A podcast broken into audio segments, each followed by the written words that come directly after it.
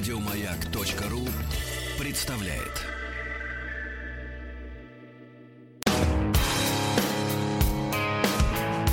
Сергей Стилавин и его друзья.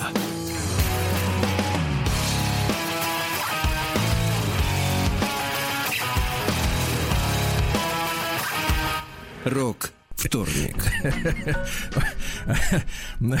У вас трек рассмешил так.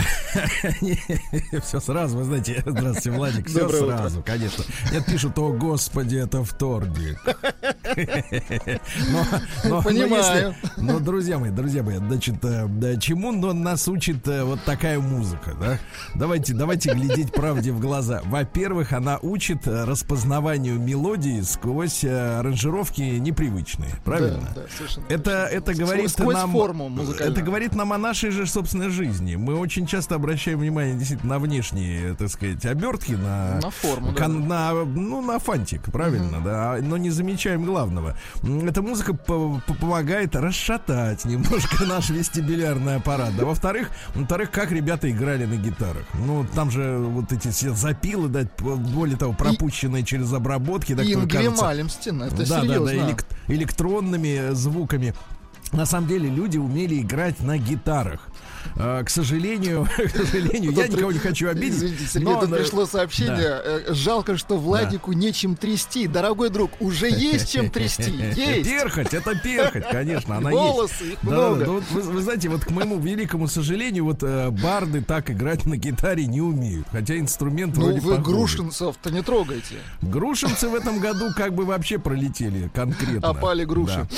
Вот, а, товарищи, а Банька на проводе. Спасибо всем, кто приветствует. Вам хорошего а, дня. Ну, слушайте, и Владик, я предупреждаю сразу. Так. Мы будем сейчас письмо читать ответственно. Э, Очень ответственно. Оно а, э, содержит э, секретные сведения. Мгм. И вы будете Поэтому- читать его на радио. Отлично, конечно. Поэтому вы должны, вы должны поставить музыку соответствующую. Хорошо. Вот так, да. Yes, sir.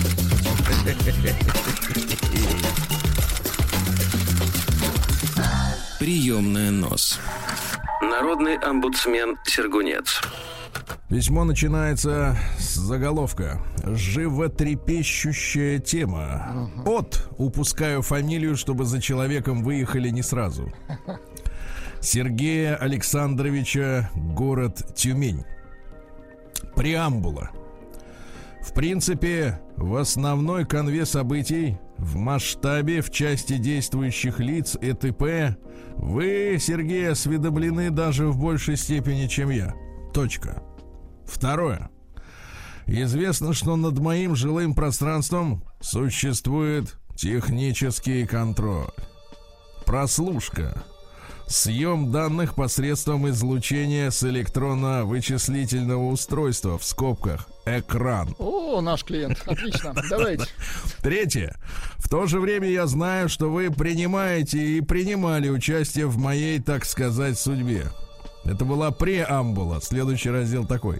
Ам- А следующий раздел такой. Амбула. Отлично. Нет, в амбулаторных условиях я думаю, что это так не справится за рабочий день. Как вы думаете, каково быть со всем этим? Так. Даже дома ты как в тюрьме. Притом всех их, всех вас не звал никто. Всех их, всех вас. Вопрос первый. Кто или что занимается техническим контролем через экран? Какое ведомство? Второе.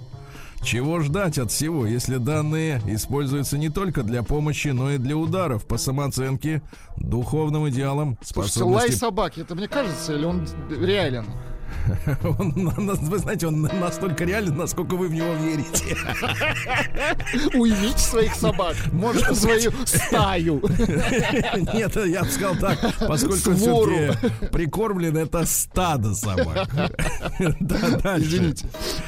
Духовным идеалом способности правильно оценивать окружающие события. Точка. Постскриптум. Первое.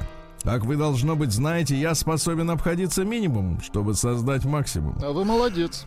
Я не вам, Практически, практически, да я тоже не Не хухры, хухры-мухры. Практически полное одиночество на фоне всего этого мое естественное состояние. Кроме того, я серьезно и увлекаюсь исследовательской космонавтикой. Это чувствуется. Здесь я мог бы действовать, как мог бы действовать. Как рыба там. в воде. Давайте а, поможем. Здесь я мог, вот здесь я мог бы действовать, как мог бы действовать там. Второе. Поэтому знания, полученные от вас, я не собираюсь использовать против вас. Главное для меня заткнуть дыру в экране, через которую уходит сущность. Не уничтожить контролера, но разобрать ситуацию инженерно. Дорогой Сергей Александрович, через тот же самый экран направляю вам в город Тюмень мою энергетическую помощь в вашем ратном труде. Успехов! Пишут, грибы пошли в Тюмени. Прием корреспонденции круглосуточно. Адрес И стилавинсобакабк.ру собаку имите, Сахарок кончился. Тюменских. Фамилия Стилавин 2 Л. Дело в том, что захотелось отчаянно спустить всех собак. Собак. Да-да-да. А теперь э, маленькое письмо от нашего квадратного друга Петер... Ленин... Ленинградско-Московского. Давно да? не было слышно. Давайте. Значит, смотрите, он э, написал авторский комментарий, мне прислал лично по поводу э, недавнего выступления Николая Максимыча. Э, Помните, я вчера вскользь в новостях это упомянул, э, там пару слов э, в соцсетях черкнул на эту тему. Николай Максимыч в разговоре с Еленой Григорьевной вот поведал, что спас своего товарища по работе, э, то есть такого же балетного. Э, Это нормальное слово, оно профессиональное, Балетный, да? да-да. Балетный, да. Вот э, спас от, э, как он выразился, маромойки. Дело и закончилось ну, вот, выступление э, э, призывом, ну вот в моем любимом стиле броневичковым «Долой маромоек». Да, об этом я писал вчера пост в инстаграме себя. Вот э, от, огромное количество женщин откликнулось, некоторые с некоторые, Некоторые с болью. да. Некоторые с криками, что за гадость я сейчас прочла. Вот, а другие, значит, спасибо, Сергей, что открываете глаза. Это были Хотя я, в мужчины. общем-то, этим не занимался, всего лишь констатировал факт. Да. И э, оказалось, что, в принципе, правда, Николай Максимович, он немножко ошибся. Так. Но дело в том, что дело в том, что, конечно, по, по, по природе своей он гуманитарий. Вот. Но мы, к сожалению, гуманитарии разобщены. Отдельно балетные, отдельно художники, отдельно филологи. и Отдельно все- Никос. Да, все мы как-то вот, знаешь, порознь. В отличие, например, от физиков, да, которые очень плотненько работают все вместе над какой-нибудь одной проблемкой. Взять тот же ЦЕРН, в пример, да. И неудивительно, что Ник- Николай Максимович, он немножко не в курсе э, значений, точных значений слов, э, которые, ну, по звуку, может быть, э, как-то именно, именно акустически, да, ему показались уместными. А на самом деле смысл не тот. Э, Маромойка это не женщина, которая охотится за деньгами мужчины. Это по определению, которое дает любой э, поисковик, это женщина низкой социальной активности и низкого статуса даже э, на самом днище, которая, в принципе, готова и за стакан с кем угодно. Вот, и я об этом немножко написал. Я написал, что, в принципе, конечно, это трудно, трудно вот четкую границу проложить между женщинами, которые исключительно, э, так сказать, с корыстными целями, За деньги, например, да-да-да. да, с мужчиной связывают свою жизнь, месяц или час. М, Вот, а, значит, а для остальных, типа, деньги не, не важны. Но это же неправда, да. Конечно, мужчина. Деньги это все-таки показатель некого социального статуса хотя бы, да. Ну, каких-то гарантий на Ну, трудное ну, вы время. смогли проложить заборчик ме- между этими понятиями? Такой, знаете ли, эту, такую сетку рабицу размотал немножко, да, подразмотал. И вот получил письмо от квадратного. Оно не веселое. Так что, если кто-то кому-то нужна веселуха, так э, пощекотите себя в нужный момент. Добрый вечер, Сергей. Не пугайтесь, я коротенько. Да, обычно письма квадратного большие. По вашему посту про марамуек и про их умение, ну, дальше неприлично. А в конце 90-х был у меня сосед, бывший милиционер, но на тот момент уже предприниматель. У него был бизнес. Он покупал на Митинском рынке всякие кассеты, батарейки, антенны и прочую мелочь и перепродавал в розничных магазинах. Отличный бизнес, мне кажется. Uh-huh. Была хорошая, симпатичная жена, сын, подросток. Видимо, тоже хороший и симпатичный. А после, да, после получения водительского удостоверения я начал возить его за товаром. Когда же он подкопил деньжат и купил собственный автомобиль, я по первости продолжил ездить с ним на его машине, пока он сам не получил водительского удостоверения и не наловчился ездить. В общем, хорошая была семья, пока в один прекрасный в кавычках день его жена не попросила перевести ее вместе с вещами к сестре. Да и сосед стал редко появляться дома. Но как-то встретив его потом, я узнал, что он нашел себе деваху, которая уж слишком горяча в коечке. Потом он продал квартиру, выпал из моего поля зрения, но знающие его люди мне рассказали, что, нас, что на самом деле произошло. Девица та оказалась плечевой, вот, которую он встретил на стоянке грузовиков, отмечая очередной гешефт с друзьями. Он с ней замутил, стал бухать, потерял семью, бизнес, машину. Она его наградила венерическим заболеванием. Вот что с ним сейчас, я не знаю, жив ли. Вот так из-за горячей коечки люди крушат свою жизнь. Так что на каждого кобеля... Ну, дальше. В общем, жуть с уважением квадратный. Спасибо за краткость, дорогой наш Хорошая история, друг. Да. да, хорошая история. Прием корреспонденции круглосуточно. Адрес стилавинсобакабк.ру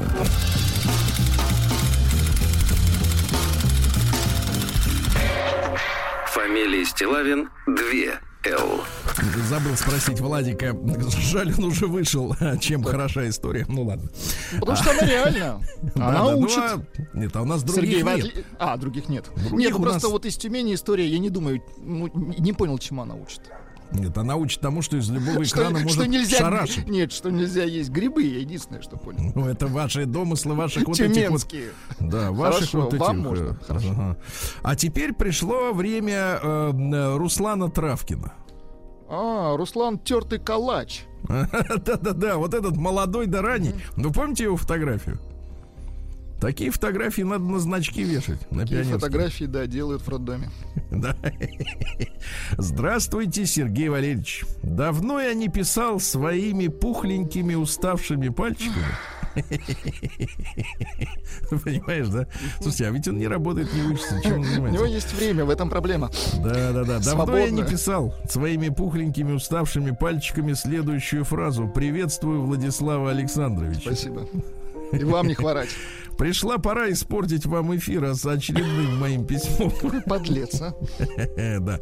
Итак, начну издалека, хотя нет, чуточку ближе.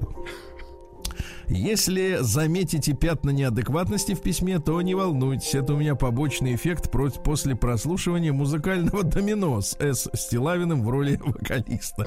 Да, вы знаете, действительно. А, вы участвовали в каком-то караоке, шабаше. Меня все-таки соблазнили, да, участвовать вот это в шабаше Пушного. Угу. Да, и я, вы знаете, да, вспомнил былое, вскрыл носоглотку и запел. Да, но сейчас не об этом. А о чем? Правильно. Владислав Александрович, обо мне. Во-первых, предупреждаю, что... А вот теперь, Владик, внимание, так. ушки на макушке.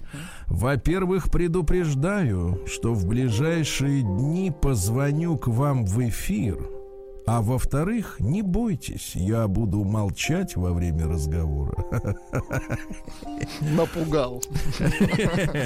Да, это надо еще через нашу Оленьку продраться. А, ой, прорваться, извините. А, вернемся... Да-да, вернемся к письму. А мы и не уходили. Сегодня у меня к вам траурное письмо. Я похоронил свои шансы на владение женским телом. Не рано ли хороните, Русланчик? Шансы. Все началось э, сначала. Двоеточие. Я известный вам красавец, мужчина с лицом и телом модельной внешности. Самокритично. Отправился на прогулку с девушкой. Не со своей, конечно, так, на дороге валялась. На самом деле с бывшей. С бывшей одноклассницей, естественно. Тут вы должны сказать, что бывших не, Не бывает. бывает, Ну ладно. Сходил с ней в романтический поход на железную дорогу на закате. Вот какие места вот в Сочи вы знаете романтические? Ну, конечно же, к морю, Сергей. Ну, к морю, Правда? пляж, да. Особенно закат солнечный, господи. Вы там можете говорить о чем угодно. Может... Коля смеется. всё равно не слышно. Оля смеется, она понимает меня.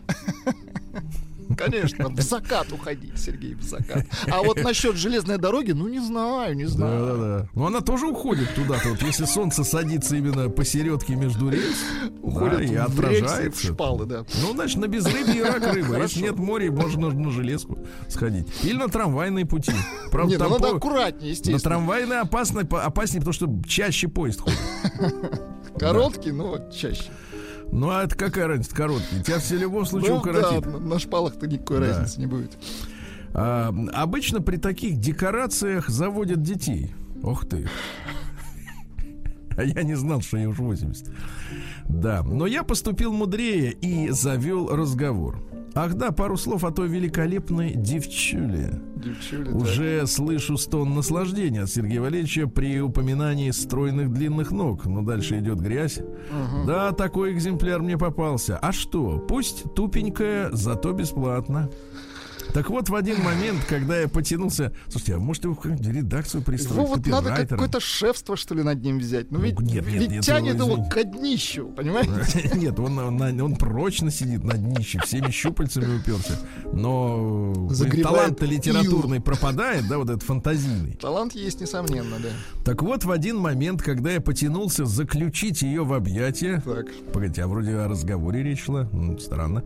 А, вот, э, девчуля буквально отпрянула от меня и как будто хотела убежать. Я слышу, что некоторые стали меня изви- обвинять в насилии, но не стоит. Для начала я закончу рассказ. С данной девчулей общался довольно близко, я бы сказал, тесно в течение долгого времени до описываемых событий. Но что меня убило? В чем крик моей капиталистической души? Да. Заливается, Почему, а? почему девчули настолько закрыты для мужчин?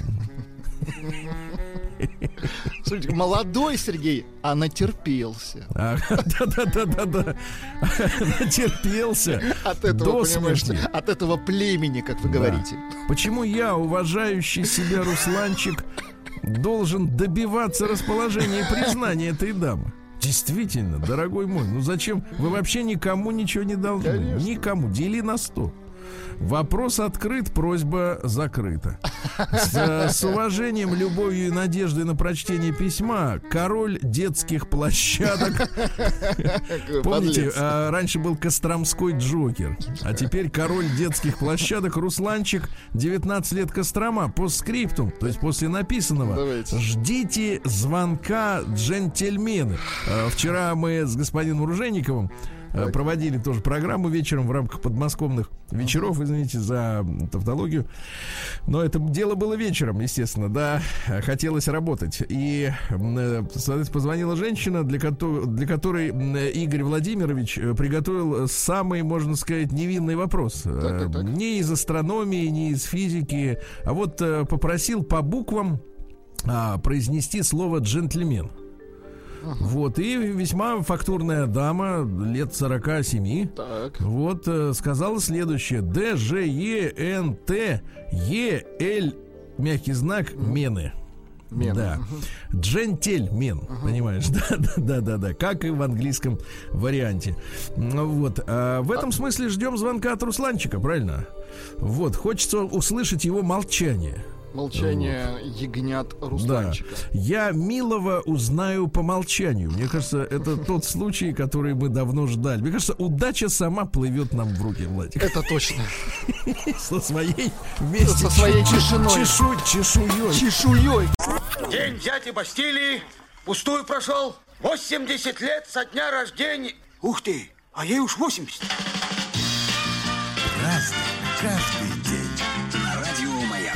Ну что ж, товарищи, 26 мая сегодня у нас, да, сегодня э, символический праздник, пришедшийся на самое непростое время для тех, кому этот праздник посвящен. э, э, День российского предпринимательства. Владик. да. Да, вот так вот. Это те не с Им, Митинского им- им щ- сейчас непросто, да. Да, вот я согласен. об этом сказал, но другими словами. Да, вот и это не вам не с Митинского радиорынка детали А вы не, за- магазинам. не завидуете. Ага.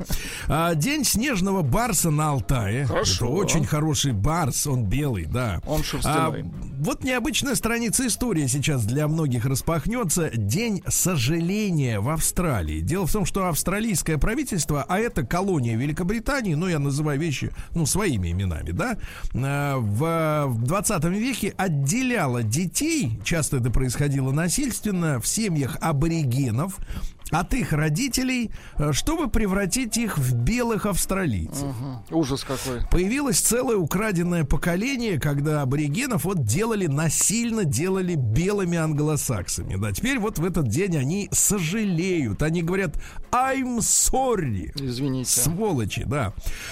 Творили жуткие вещи. А теперь у них вот э, как бы свобода выбрать пол, например, да. Э, Как, мне кажется, из полыни в полыню, да. А, День из огня до в полы- Или как там говорится. День конника сегодня, Владик. Конника. Вот. Я знаю, вы скакали не раз, да. То есть буденного день? Э, Просто конника, любого. А. Залез и Можно, конник. можно и без са- сабли. Да, да. А, День матери в Польше. Да, да, да. А, День хождения босиком. Да, можно хорошо. сегодня пройтись, но не по ковру. А, День, ха- так сказать, бумажного самолетика.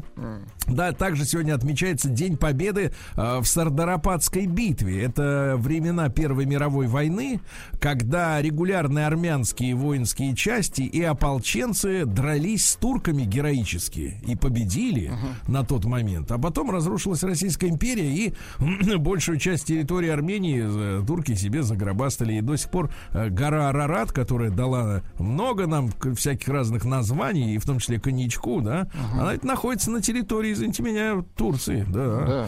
А праздник, вот вам понравится этот праздник, Владик, праздник большого напора.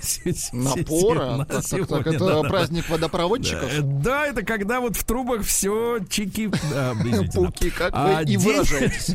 Да, день черничного чизкейка. Сегодня хороший Хорошо, праздник, сегодня да. кучно идем, да. Американцы, кстати, вот если уж что и готовят хорошо, так это, честно говоря, чизкейк. Действительно, вот честно могу сказать, когда был в командировке в, в Штатах, а, подчеркнул для себя, что, к сожалению, в России и в Европе так готовить чизкейк, как же американцы не умеют. Потому что у нас есть так называемый холодный чизкейк и горячий, да? Ну, то есть рыхлый и плотный. А американцы умеют делать нечто среднее, и оно реально замечательно э, на вкус. Вот. Ну и сегодня русский народный праздник Лукерья Комарница. Сегодня должны комары вылу- вылупиться из своих этих, э, да. Не дадим им Да-да-да, вылупиться. Бей, бей на лету. Да. Ну что же, э, вот недавно, благодаря Владимиру Владимировичу, вспомнили широкие народные массы слова печенеги и половцы. Так. Да, и вот сегодня в 1093 году битва на реке Стугни э, как раз произошла между русскими князьями и половцами. Э, Стугна — это правый приток Днепра. Ну, Ага. то есть ныне э, в незалежный, как говорится, да. Но как бы это еще не вечер. Так вот, к сожалению, наших побили. Да-да-да, то есть это была не последняя битва. Проклятущие. Да, в 1232 году папа Григорий IX э, послал первых инквизиторов в Арагон, ну то есть в Испанию, и положил начало тому, что через два века войдет в историю под, под названием Испанская инквизиция. Пошел, осма- послал их осмотреться на месте, да. А Данте Алигьери родился в 1265 году. Ну, все говорят о божественной комедии. Покажите мне того, кто, э, так сказать, э, сейчас читает, да. Нет, кто не говорит, я вижу, это вы. А, Цитаты следующие из Данте. Кстати говоря, умный был мужчина. Следуй своей дорогой, и пусть другие люди говорят что угодно. Так, ну это так. А вот другое. Самые жаркие уголки в аду оставлены для тех, кто во времена величайших нравственных переломов сохранял нейтралитет. А мне, говорит, какое дело? Ага. Вот их будут жарить Это вы мнению- намекаете на Швейцарию, она всегда в стороне. Не-не, ну это политический нейтралитет, как и у шведов, э, с корыс, э, более того, корыстный коммерческий нейтралитет. Тут не надо путать. Я имею в виду людей, которые видят э, срамоту и говорят, а это меня не касается, мне все равно. Вот их будут жарить с особым, с особым рвением. Да-да-да. Тип, в церкви их называют теплохладный, есть такое слово. То есть ни рыба, ни мясо. Значит, сегодня у нас в 1590 году в царствовании еще Федора Яновича по царскому наказу из Сольвычегодска отправлены в Сибирь 30 хлебопашных семей. И фактически началось э, освоение именно с э, гуманитарными целями Сибири. То есть вот землепашцы пошли, да. Потому что до этого казаки, они, так сказать, э, Они, зачи- исследовали. они ж- зачистили, С- а Нет, потом... они исследовали, ничего они не защищали.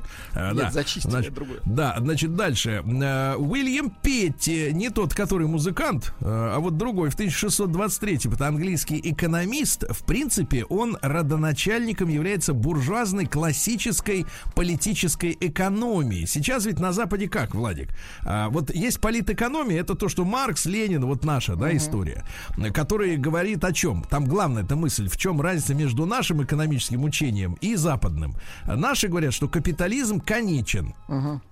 То есть рано или поздно Но количество народа мгм. будет охватить. Но я тысячу раз об этом говорил, о том, что не будет человек покупать 200 порток, как ты их не, Ну, не рекламируй. бесконечно, да-да-да. Да, то есть в- рано или поздно схлопнется, то есть вот ст- остановится. А у них на Западе есть так называемое э, учение под названием economics. Ну, то есть, э, знаешь, у них там электроникс, вот с множественным числом, зачем? Ну, электроника, и у них электроникс, и экономика у них экономикс.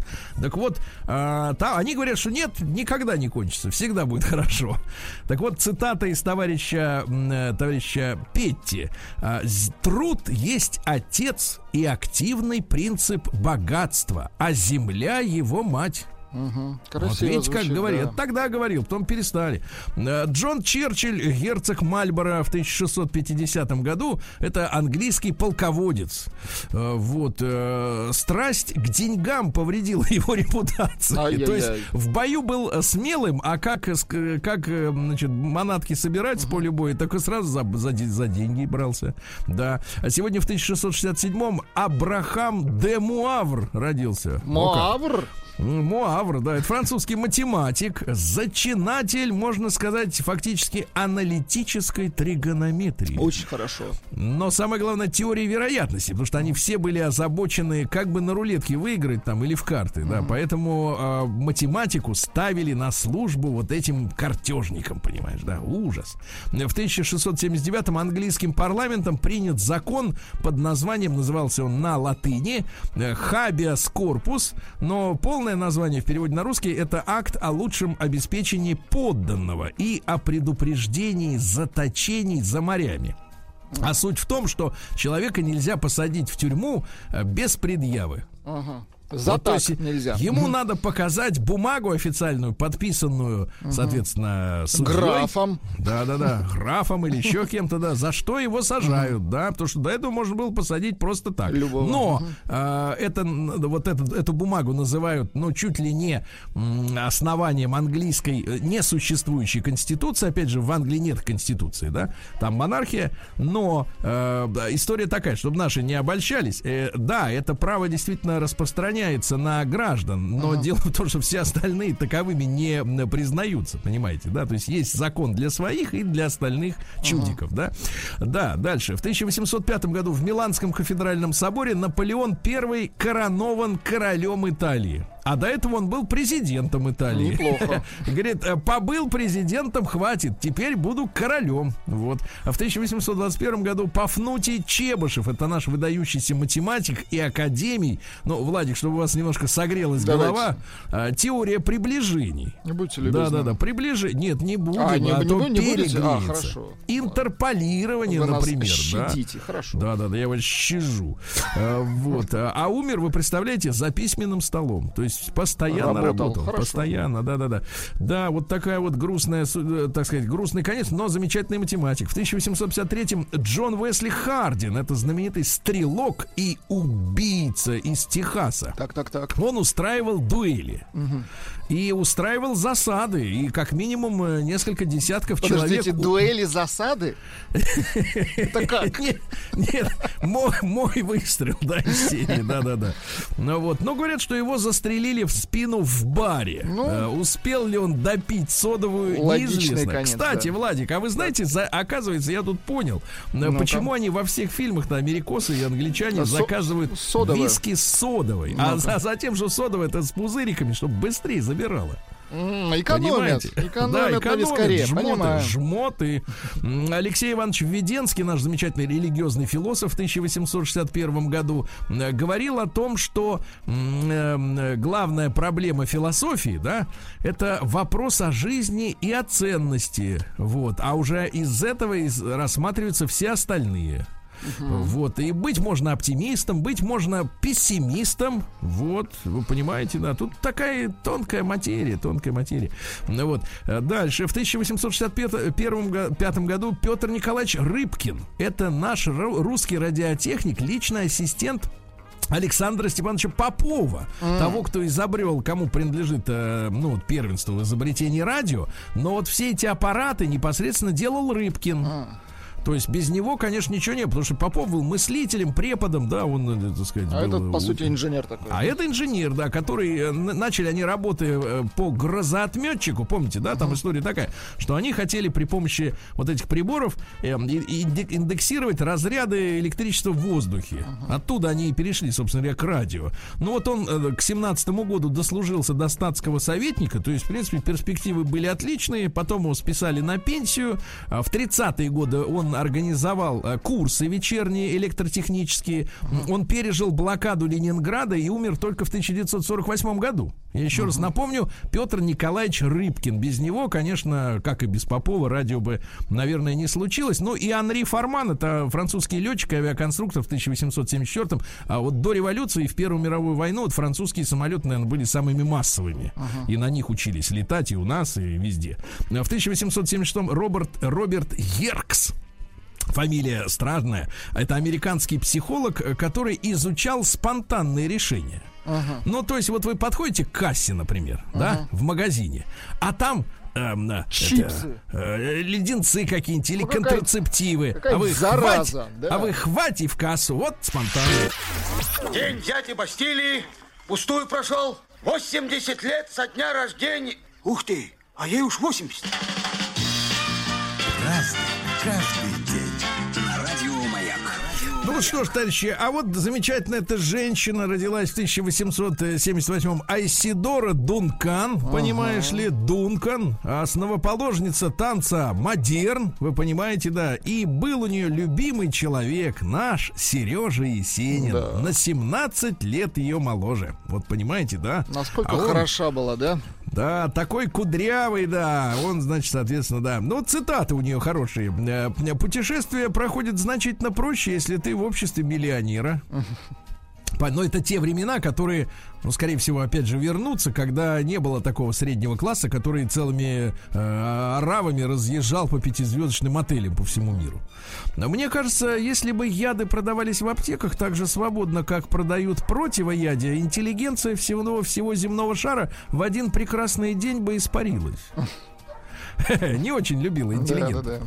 А, Есть в ней вот гнилостное зерно, да. Да, Еще ни одна женщина не сказала всей правды о своей жизни. Ну и, наконец, женщина, у которой был только один мужчина, а все равно, что меломан, который слышал только одного композитора. Какая она, а? Вот видишь, и Сергей Есенин, он тоже как бы... Попал под раздачу, да. Александр Иванович Сигаев в 1893-м кинооператор, ну вот в частности «Небесный тихоход». И самая знаменитая его работа это Чапаев. Помните, красиво идут. Да, а да, там да. же ребята шли, будь здоров, золотопогонники. В Москве сегодня коронован Николай II в 1896 году. Ну и, к сожалению, ходынская трагедия, да, в том числе и, э, я так понимаю, спровоцированная специально, поскольку был пущен слух, что подарков, которые традиционно раздавали людям, да, на подобных мероприятиях, на всех не хватит. И люди ломанулись, а там еще проблема-то в чем? Ходынка, это вот сейчас это замечательный парк, да, такой его благоустроенный, а тогда это полигон военный с окопами, понимаете? да, да. И люди падали в ямы просто, а сверху на них наваливались другие. Вот тут еще трагедия. В 1898 а, Борис Сергеевич Петропавловский, один из организаторов а, работ ра- по ракетной технике в Советском Союзе. Он создатель пороховых ракет, ну то есть Молодец. военных ракет, да, понимаете? Альдо, Гуччи, вам вот из этих брендов какой больше всего нравится? Ну, как вот так вот в общем смысле. Мне нравится скороход. Владик, это очень патриотично звучит, но пошло. Значит, Альдо Не Гуччи. нравятся они мне. Вот А так, я Гуччи честно не нравится? Не нравится. Даже как Ну? звучит не нравится. Отвратительно Гуччи. звучит. Ну, Они все принадлежат Конечно. сейчас э, одной большой конторе. Там, значит, э, там туда входит и Гуччи, и в Сен-Лоран, и, и Серджио Росси. Ну, Капиталисты и- проклятые, одним Да, словом. вот молодец, молодец. Сегодня Савва, ну вот это хорошо, от души. В 1905 году в Каннах покончил с собой Савва Морозов, меценат. Помните, он помогал Он театру. всё помогал и Он театру, и помогал, еще, да, помогал террористам. Да, да, да, террористам. Кстати, сначала причина смерти называлась скоротечная болезнь сердца. А я напомню, что в Каннах он, да, приехал в Канны, где, так сказать, прекрасно в это время года, да и вообще. И вдруг, да, ну, говорят, что могли и контрреволюционеры его завалить. А могли и свои, может быть, денег не перечислил вовремя. Кто знает, сейчас уж не разберешься. Эдди Рознер, джазовый музыкант, родился в Хороший, да, 1910 есть он. Адольф Игнатьич, кстати говоря. На минуточку. король, лучше парня в мире, право не найти. Точно, да. Сегодня, э, сегодня грузинские меньшевики, используя поддержку немчуры, провозгласили Грузию независимым государством в 1918 году. Вот, ну, понятное дело. Майлз Дэвис в 26 году родился. Некоторые ценят его. Очень Он высоко. хороший, крутой Очень трубач. высоко.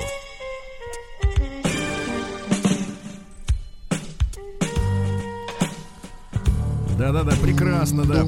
Отец был сильный сукин сын, правда, с тараканами, говорил Майлз Дэвис, да. В 27 году Алан Владимирович Чумак, телевизионный целитель. Ну, вы знаете, по первому образованию журналист, а, причем спортивный комментатор. Вот вы при- при- присмотритесь к нашим спортивным комментаторам. Может быть, Мне- они целители, да? мне мне кажется, при их умении говорить о том, чего нет, э, ну, я имею в виду о спорте, который, который замер последние Нет, два но половиной наши месяца, выпуски спорта, мне кажется, исцеляют людей. они Именно исцеляют. вот Маяковский. Да, ищем исцелившихся. А, да, кто кому помогло. А, э, Людмила Петрушевская, писатель, драматург. Да, вот, пожалуйста, родилась замечательно. А, э, в 1948-м э, Екатерина Филипповна Лахова. Помните, вот такое движение «Женщины России». Нет, дайте вот по-другому. Женщины. Очень О, красиво. вот, можно использовать в качестве джингла, да. Э, Стиви Никс э, в 48 году американская певица во Флитвуд Маке она выступала, такая симпатичная достаточно. Да. В 51 году родилась Салли Райт. Э, Представляете, первая американка, побывавшая в космосе. Э, Наша Валентина Терешкова в 63-м побывала, когда вот этой Салли Райт было всего 12. Представляете, вот насколько они, да, женщин не торопились отправлять куда надо. Э, Ну, в космос. Мариан Гольд в 58 году, вокалист поп-группы Альфавиль. Вот, пожалуйста.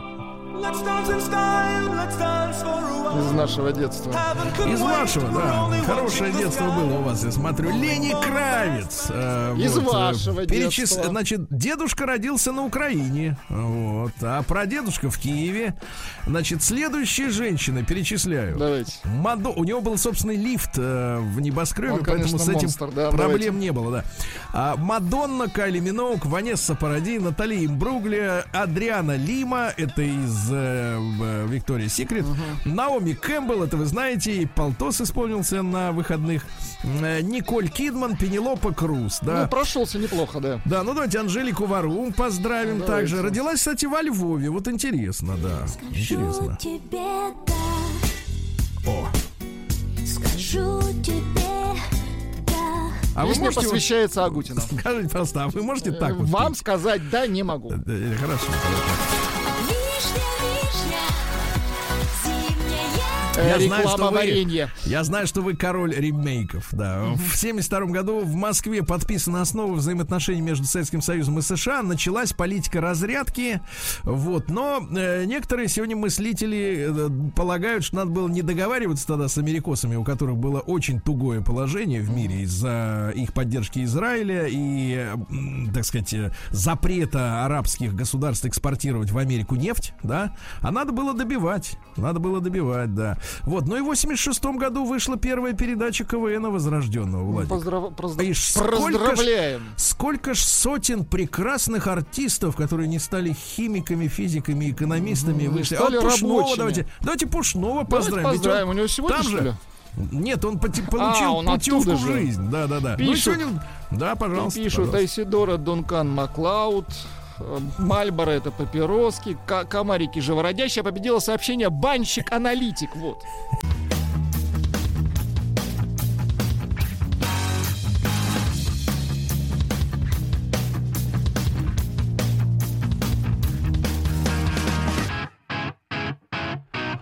Сергей Стилавин и его друзья. Рок вторник.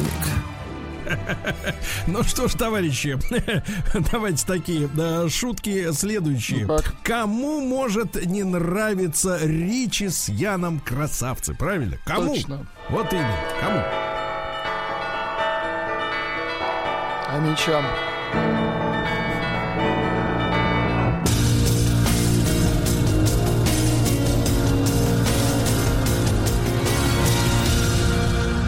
Зона 55. Итак, Омск на проводе, друзья мои. Молодые амичи ради шутки ночью выносили технику из чужой квартиры. Ха-ха, смотрите, квартира осталась без техники. Дурная шутка. Малолетний Амич пытался купить ВАЗ за 3000 рублей, а потом просто выкинул из салона владельца, машина не заводилась и откатил ее в приемку металлолома. Вот так вот. Наверное, владелец был не в состоянии оказать сопротивление. Директор не платил Амичам зарплату, а тратил деньги, сволочь, себе на бензин. Вот урод. Вы представляешь, какой мерзавец, а? Дальше. Э, Продукты из Омской области вывозят как заведенные вагонами.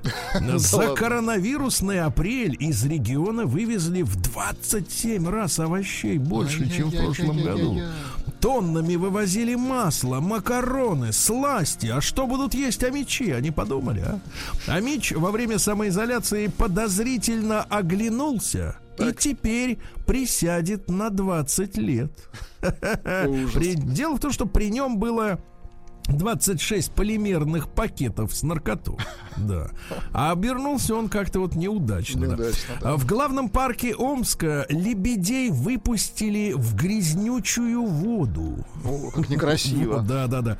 В Омской области на карантин закрыли всю деревню Стародубка. Вот, хорошо, что всю, да. Э, Да, на сегодня, вот именно сегодня, друзья мои, во вторник, 26 мая, на Амичей могут падать деревья и столбы. Вы будьте, пожалуйста, аккуратны. До 23 метров в секунду будет ветер. Ничего Это себе. какой-то древопад, получается, ожидается. Да, аккуратней, товарищи. А мечи нападают на полицейских, которые требуют соблюдать правила самоизоляции, да. Ну и, наконец, пару сообщений. А мечи жалуются на зловонную плитку в, популяр- в популярном парке. Да. А Мич обвинил знакомую в краже денег, а выяснилось, что он пропил все деньги сам. Да. Ну и, наконец, Иртыш э, заполняет территорию Омска. Захвачено еще 23 сантиметра омской земли. Вот так. 23 сантиметра. Да. Мечта.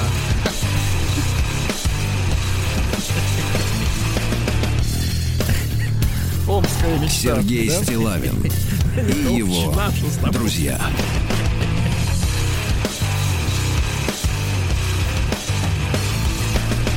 Рок Вторник. Ну что ж, давайте о хорошем, ну, что ли. Давайте.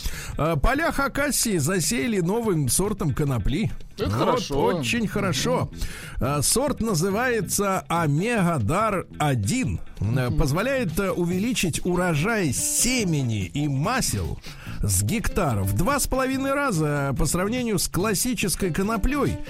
Дело в том, что э, э, из конопли же делают пеньку. Это канаты, в том числе канаты, очень важно. Правильно я говорю? Пенька Конечно, из, то из есть конопли. э, Хакасия поставщик канатов.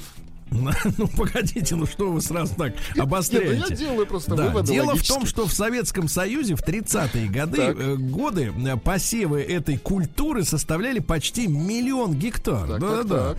Вот, э, канаты, парусина, все правильно. И даже вот смотрите, если вы зайдете когда-нибудь, я имею в виду, на. ВДНХ, А. на ВДНХ, и увидите главный фонтан Дружба народов, то там вместе с пшеницей и подсолнухами гигантский сноп конопли. Очень хорошо. Да, потому что она матушка наша. вот, можно да. сказать.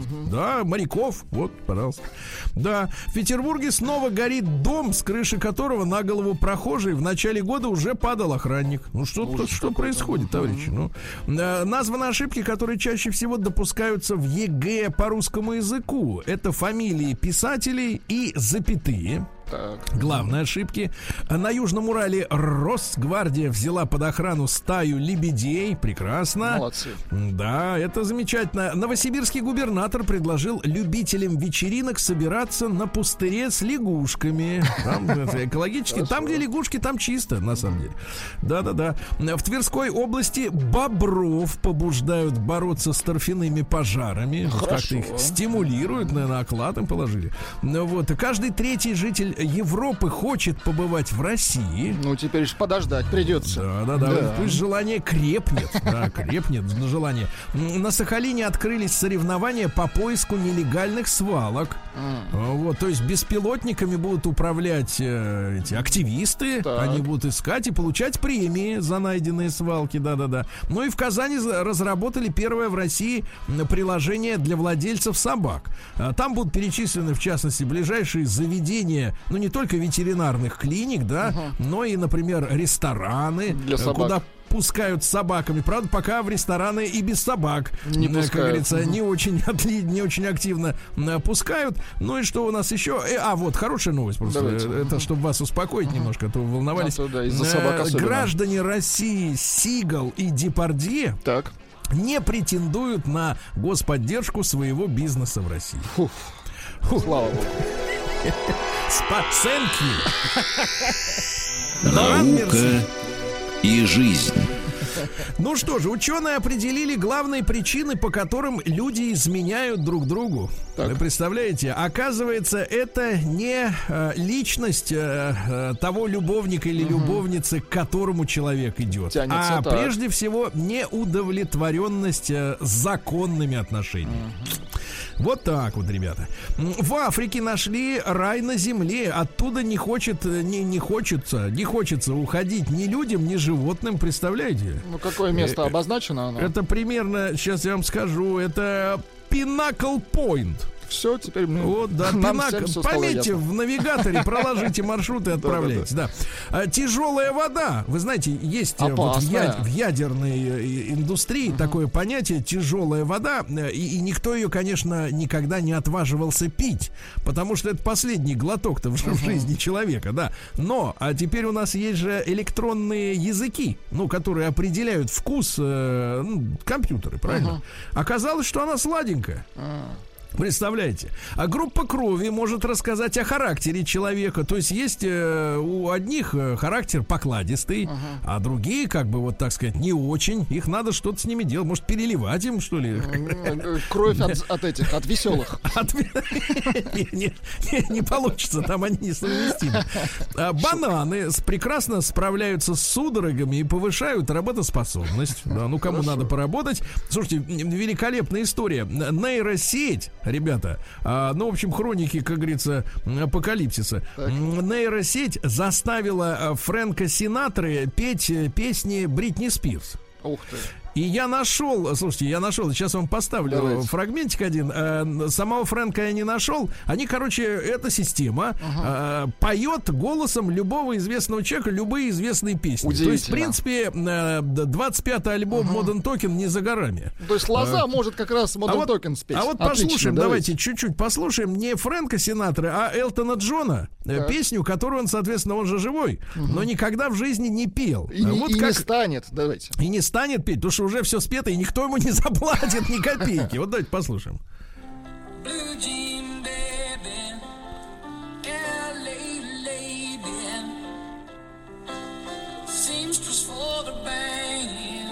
Ну, как вы понимаете, этой песни нет. А она есть. Понимаете, в чем прикол? Ха-ха, нормально. Ну все. Слушайте, этих. Вот сейчас вот Пригожин жаловался, что там денег нет у артистов, да? Или кто? Кто там говорил об этом? Так Жаловался вот всё и- Пригожин, а лоза его опровергает. Нет, есть, давайте есть так, у вас деньги. Давайте теперь можно сказать так, и не будет. Вот, вот, готовая технология, все. Дальше, э, э, так сказать, российский космический мусор приняли за метеоритный дождь. Вот наивные. На МКС проведут эксперименты с, пили- с перепелиными и яйцами. Интересно, в чем заключается Не- эксперимент? Не жарить будут, а Ну вот просто вот, просто есть. да, исследовать, да. А в Харьках на картине эпохи Ренессанса ученые обнаружили сексуальный контекст. О, хорошо, Да, да, да. хорошо. Дерматологи опровергли вред перчаток для кожи рук. Вот. Ученые нашли причину чувства быстротечности жизни, которое возникает в человеке после 30 лет. Оказывается, все дело в накопленных а, сильных эмоциях. То есть, э, чем больше у вас уже накоплена эмоция от того, что ух ты, да, или вау, как говорят некоторые, да, э, чем больше вот этих вау, тем, э, э, так сказать, кажется, что Время жизнь летит бежит быстрее. быстрее и быстрее, да-да-да. Ну и, наконец, грустная новость. Давайте. Ткани мышей-космонавтов разделят между учеными разных стран. То есть это что ж получается, мыши, мыши перестанут существовать? Как грустно. Новости капитализма. Вот капитализм. Что у нас тут происходит? Э, Фортуга... Португальцы, хотел сказать фортугальцы. Португальцы, да. Начали готовить печенье в форме человеческого мужского прибамбаса.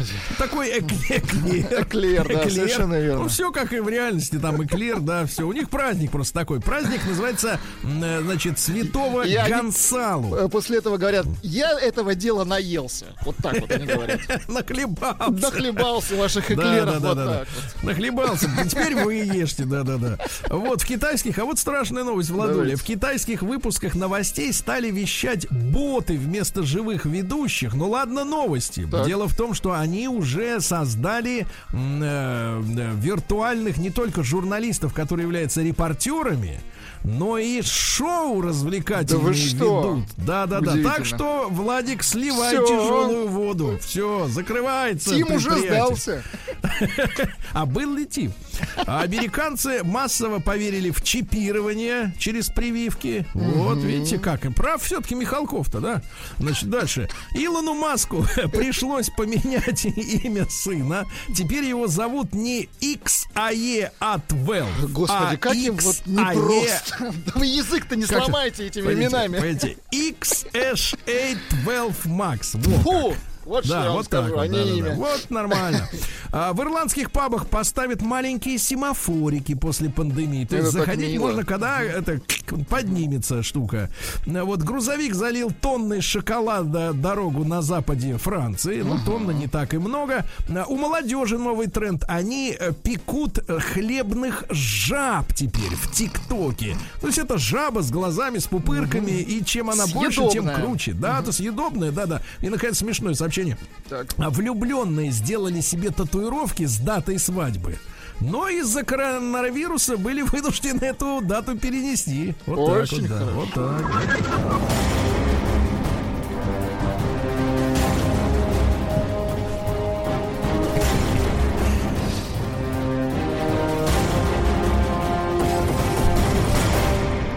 Россия криминальная. Ну, давайте начнем с нехорошего.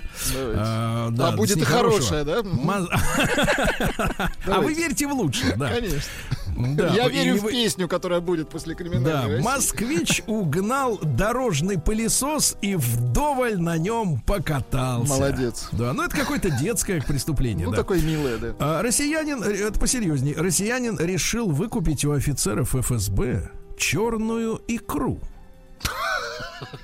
Конфискованную, естественно, конфискованную. Да, Ужас. 395 килограмм. Говорит, у вас же, говорит, это самое, она пропадет. А мне сутки А достаточно. мне будет. надо, а его тоже к икре вместе туда же, да. А, на Кубани сбежал инспектор ГИБДД, которого обвинили во взятках. Ну, понял, что Трус. дальше не светит. Да, надо, Нет, он сбежал, потому что, ну, мне хватит.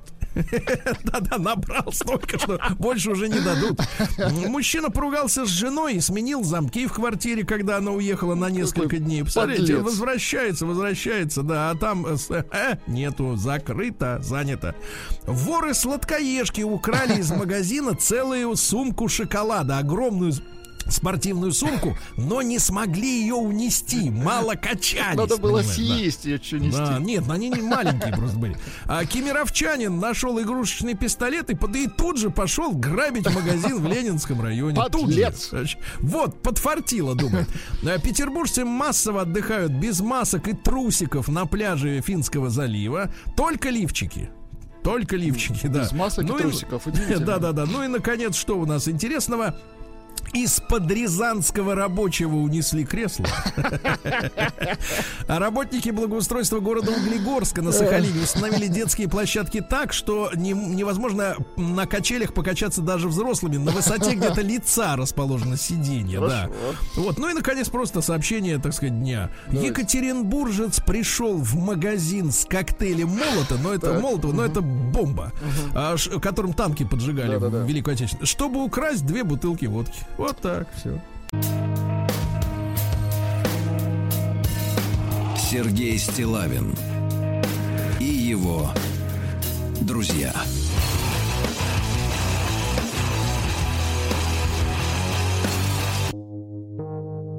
Рок вторник. Так, ну что ж, товарищи, а, да, сегодня у нас тема, она, ну, мне кажется, слезу-то такую суровую мужскую и женскую пустит, по, как говорится, по щеке. А, новость пришла такая, а, ну, это публикация общедоступная. Подросток, просто заголовок прекрасный. Подросток рассказал, зачем ему куртка за 120 тысяч рублей и кроссовки за 70. Прекрасно, прекрасно. Рассказал, значит. Молодец. Нет, это уже прекрасно. Да, это да, да. уже Ведь само по себе. Некоторые рассказать-то не могут. Да, потому что заняты тем, что надевают. Да, да, да, да, да. Ну вот, но он подробно тут излагает, так, насколько это важно для подростка быть а, прикинутым. Помните это слово прикид? Сейчас его не используют, а мы используем, что хотя бы русское, без этого лука обойдемся, да? Так вот, зачем, он подробно рассказывает, зачем ему нужна куртка за 120 тысяч рублей и кроссовки за 70. Вот, вот так вот, да? Значит, смотрите, ребятки, давайте-ка мы сегодня тряхнем, как говорится, слезой. Э, Вот. А, Давайте-ка э, короткий опрос про нынешнее положение дел. А, Единичку отправьте на наш номер плюс 7967 103 5533. Это бесплатно. WhatsApp. Единичку, если вы сейчас считаете себя модным человеком. Вы следите за трендами, одевайтесь аккуратно каждое утро свой как бы образ, да, про, ну, про, прорешиваете, как говорится, да. да. Да, двойка нет, вам плевать, во что вы одеты. Ну, чисто, хорошо и нормально. И большой разговор. Когда вы были подростком, вы э, своей, своего образа без какой вещи не представляли. Вот без нее вы были бы неактуальным человеком. Давайте вспомним былое.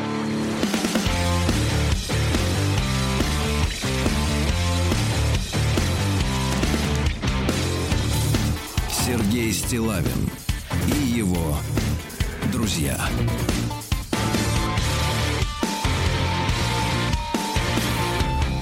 Рок вторник. Ну что ж, товарищи, сегодня тема такая. Придется повспоминать немножко. Забористая. Былое, да. Э, В одном, на одном из порталов э, около новостных подросток рассказал, зачем ему куртка за 120 тысяч рублей. И кроссовки за 70. То есть пояснил за шмот. Как сейчас принято говорить. Значит, ребятушки, давайте единичка на наш WhatsApp-портал плюс 7967 103 5533. Сейчас вы можете назвать себя актуальным модным человеком, который одевается согласно тренду, ну или, по крайней мере, задумывается над тем, как скомбинировать э, штаны, портки с пиджаком там или со свитером, да, ну, выходя из дома. Э, Двоечка нет. Вообще одежда перестала для вас иметь какое-то э, символическое значение. Ну и большой разговор, когда вы были подростком, вот чтобы выглядеть актуально, да, что нужно было иметь обязательно в гардеробе? Если еще вспомните цену, вот, то, конечно, будет э, совсем замечательно. Да, давайте начнем с нашего реутовского глашатая. Леша, доброе утро. Вот. Доброе утречко. Лешенька, Лешенька, сначала вопрос, э, может быть, он тебе покажется слишком острым, ты скажи. Вот э, поясни, вот ты честный работник, да, ты крутишь баранку, 400 километров в день на такси, рискуешь жизнью без маски. Вот, скажи, пожалуйста, что И- тебя И роднит? даже без, ка- и даже без каски. Да, и даже без каска, понимаю. Так вот, что тебя роднит с кровососом э, Вячеславом, когда ты встаешь с ним на одну идеологическую позицию? Вот я что хочу сказать.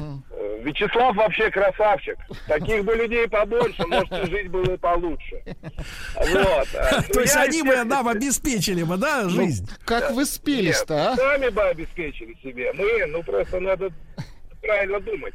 Я из того поколения, для которых до сих пор актуален стишок, когда Ильич был маленький, с кудрявой головой, носил он адик старенький и левис голубой. Так, ну вот, Леша, давай, давай. Вот э, тебе сейчас 48, соответственно, где-то это к 35 лет тому назад. Вот что надо было Когда иметь? мне было 14, когда Так. мне было 14, я поставил себе цель купить себе желанные джинсы. Естественно, они были на болтах, естественно, это 501. Естественно, они были очень дорогие. Я работал два месяца, выбраковывал картофан в совхозе «Борец» в Дмитровском районе. Заработал я 140 рублей. Мать добавила 160. На Господи. белорусской в комке, ой, на беговой в комке купили Леви Страус. Я неделю их дома перед зеркалом мерил, ходил и ощущал себя просто героем. Вот что Потому погубило была нашу страну. Погоди, Вот погоди, что. погоди, погоди. Три, ты, три, 300 рублей? Это 84-й год. 8 счет что-то дороговато. 300 рублей! Ну, за соточку можно было Да. взять. Нет, ёпт. на соточку можно было те, которые в Одессе на, Мара, на Малой ш- шьют. А те были реально оригинальные. Это не, ты давай так, были еще не стиранные индийские, официально продавались. Да, Авис, ну, Авис. назывались они Эвис. Эвис, Да, да, да, Авис и Милтон. Но это, это, это самое, такие были. Завелся ты. А вот- Ну, Леха, Леха, скажи, ну а сейчас-то для тебя важно вот э, подбор гардероба актуальный?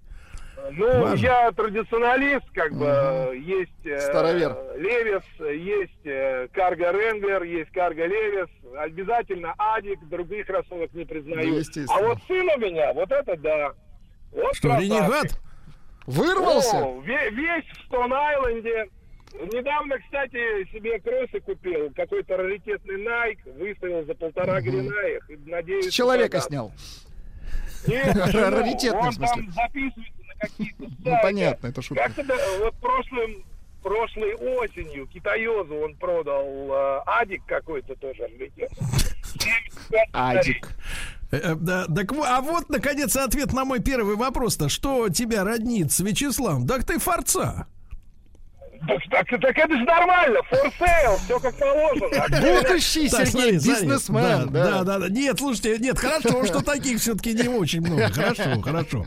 Ладно, спасибо, Вот Леша. что А вот пишут давайте. люди. Короткое сообщение. Архангельская область. Зимой дутики и шапка-петушок Сараева. Летом кепка Речфлот. Но это все-таки, мне кажется, советское время. Это вы просто вспоминаете что-то. Не свое, да.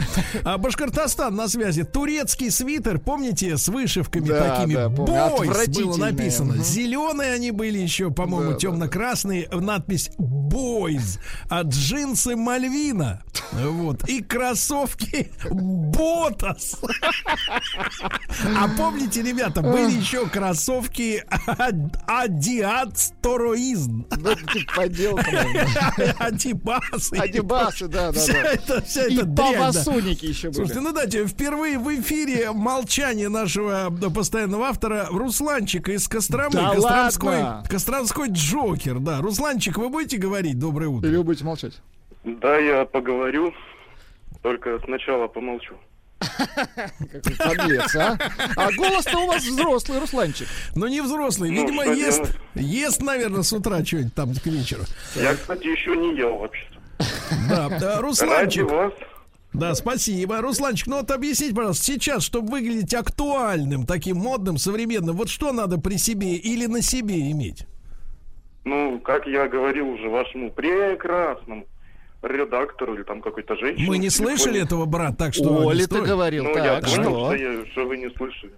В общем, я говорю, что как сам, как каждый уважающий себя подросток, а подросток это прежде всего человек, каждый подросток должен иметь прекрасный, э, огромный, красивый и дорогой э, э, дипломат или как это называется, типа портмоне, Так. потому что что хочет каждый подросток, там какая-нибудь 14-летняя девчуля, 16-летний урод-мажор или еще кто-нибудь. Они хотят быть взрослыми. Так, погоди, погоди, брат, Вернее, дипломат, быть, дипломат, а смотри, смотри, дипломат это чемоданчик, а ты про, про кошелек говоришь-то, про что? Зрительно Нет, хочу. есть э, такая как бы сумочка. Сумочка? Квадратная. Барсеточка. Да, туда еще ноутбук кладут и говорят, А. что это модно.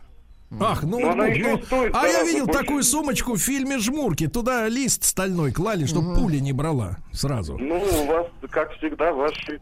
э, Ну, так конечно, у нас было по-другому, по-другому. да. Спасибо, Русланчик. Спасибо, вот услышали твой голос, да. Ну, вот из Челябинска вспоминают. Плеер Walkman Sony. Вот видишь как. клево.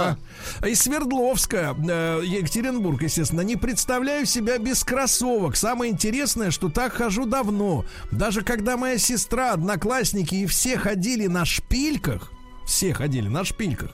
Я ходила в кроссовках, сейчас продолжаю. Мода поменялась, теперь все так ходят в кроссовках, поэтому я модная. Ничего так как себе. модный человек это такой уникум, за, уникум, за которым все повторяют. То есть в кроссовках по жизни. Сергей, правильно? может быть, вы знаете, что это такое из Московской области? Была такая ткань, внимание, жатка. Плащ был, еще не все, плащ был черный и сжаткий, просто огонь. Что за Ну жатка? это когда он сморщенный, наверное, Ну, такой весь. наверное, да. В Микроморщины. молодости а, одевал трико, надевал Адидас, заправлял трико в белые носки. И на дискотеку был еще, еще тот вид. Алексей Погоди, пишет. это, это мужик в Это трико? мужчина пишет, да, Алексей. Ну, понятно, Краснодарский да. край, ну там своя мода. Да, ну что значит своя? Это наша страна. Южная, южная мода. Давайте Дед, Марата из Казани послушаем. Маратч, доброе утро. Да. Добрый день, Сереж. Да, друг любезный, ну вот были вы молодым подростком таким, да, прежде всего человеком. Вот э, что нужно было на себе иметь, чтобы быть актуальным? Сереж, действительно был молодым и пытался на тот момент, а это вторая половина 90-х, соответствовать.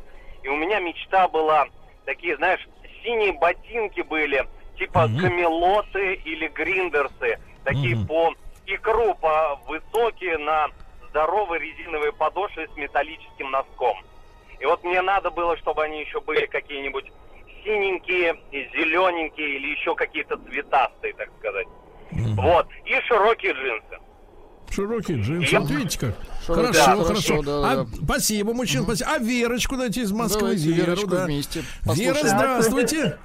Сергей, слушаем с- вас с мужем, С всегда в детства. машине. С мужем? А С мужем с детства Да. слушаем. Так, так, ну-ка с мужем. Да, буквально. Верочка, ну вот А, когда вот, вы были э, подростком-то, когда были подростком, что нужно было девочке обязательно иметь? Я хочу сказать несколько слов о том, почему сегодняшние подростки, наверное, могут обосновать, да, потому что я считаю, что это навязано блогерами во многом, а модные все эти вещицы, брендовые, которые, в общем-то, школьники, наверное, сами себе не могут позволить купить, вот, но в мои времена было модно иметь э, кроссовки, э, например, из Adidas, вот, портфель Камелот и какие-нибудь э, классные джинсы типа Levi's. Вот. Ну а как Но вот отличить, э, было- Верочка, э, послушай меня, детка, как отличить э, классные жи- джинсы от отстойных? по качеству.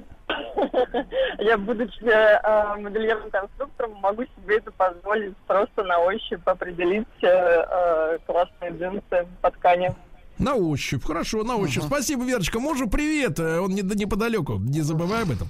А давайте Вячеслава послушаем все-таки. Да. Слава, доброе утро. Специалиста Да. давайте. утро. Да, Слава, сегодня наш таксман пропел вам оду, сказал, Дифирамб. что побольше б таких в стране. Спасибо. Вам надо с ним как-то объединиться, что ли? Я не Может, какой-то Вам не бизнес Ну, когда в свое время Сергей, ну, видно, сейчас понятно, по пандемии коронавируса мы не можем, но когда-то Сергей обещал нас, нас, Ванечку, свести воедино. Я так уж и быть, Джек Дэниелс куплю, хоть я его не очень люблю. И там на, на четверых вы будете как бы ведущий, и в прямом эфире там, не надо, конечно, там из себя животных изображать, но можно спокойно, красиво. Это Ну, хорошо, летать. подождем, подождем за окончание марлезонского балета. А вот э, когда вы были... м, Погодите, вы рассказывали... А можно, вас- э, Сереж, а можно, а можно немножко я по-другому э, ваш вопрос изверню, наоборот, как я ушел вот с того, о чем сейчас люди вспоминают с радостью, с белыми носками, как я ушел от этого, можно? Да, А, давайте как уже, ушли. уже был, я уже был достаточно богатый человек, уже очень хорошо зарабатывал и работал в компании, где все ребята, кроме меня, были абхазцы. А ребята, да, они все-таки этих национальностей кавказских любят одеваться очень, ну, скажем, иногда ярко, а иногда, ну, не так, как обычно. И вот я хожу с ними где-то уже к э, работе, наверное, года полтора-два. И в один день а, я, естественно, одевался как абсолютно советский чмошник. Какие-то непонятные денимовские брюки, совершенно не думая о том, что это, почему. Какие-то непонятные кроссовки. Вот. И а, они как-то вот в один день говорят, слушай, Слав, честно говоря, ты нас задолбал уже. Ты директор, ко-» а я был тогда директором у них в компании. А, они были просто акционеры. Они говорят, слушай, ну, на посмотреть страшно. Пойдем нормальную одежду тебе купим. Я говорю, «Так я же вообще блестяще одет, посмотрите. Черные брюки, серые эти носки. И говорят, пойдем. И они меня повели в Редисон Славянская. Тогда это была одна из единственных гостиниц, где большой длинный торговый ряд. Не Вот успеваем помню, дослушать. захожу там... а, а, Слава, они, Слава, э, пикантные, пикантные подробности, как тебя одевали акционеры сразу после короткой рекламы, да. Сергей Стилавин и его друзья.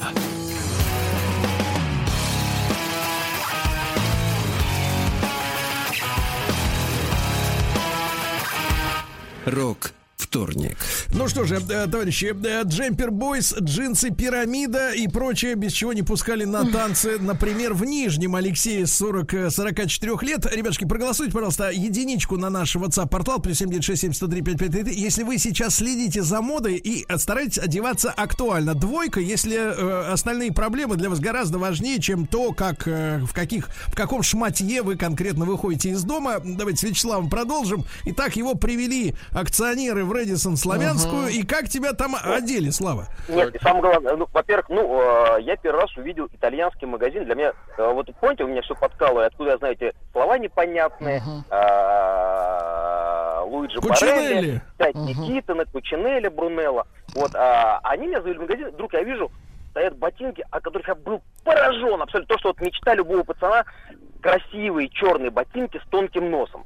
Но я беру, пишу, как вижу какие-то непонятные буквы Альберто Гурдиани. Я нифига себе. Другие там открываю, э, переворачиваю, в только-только начали выпускаться. Но я увидел цену 300 евро.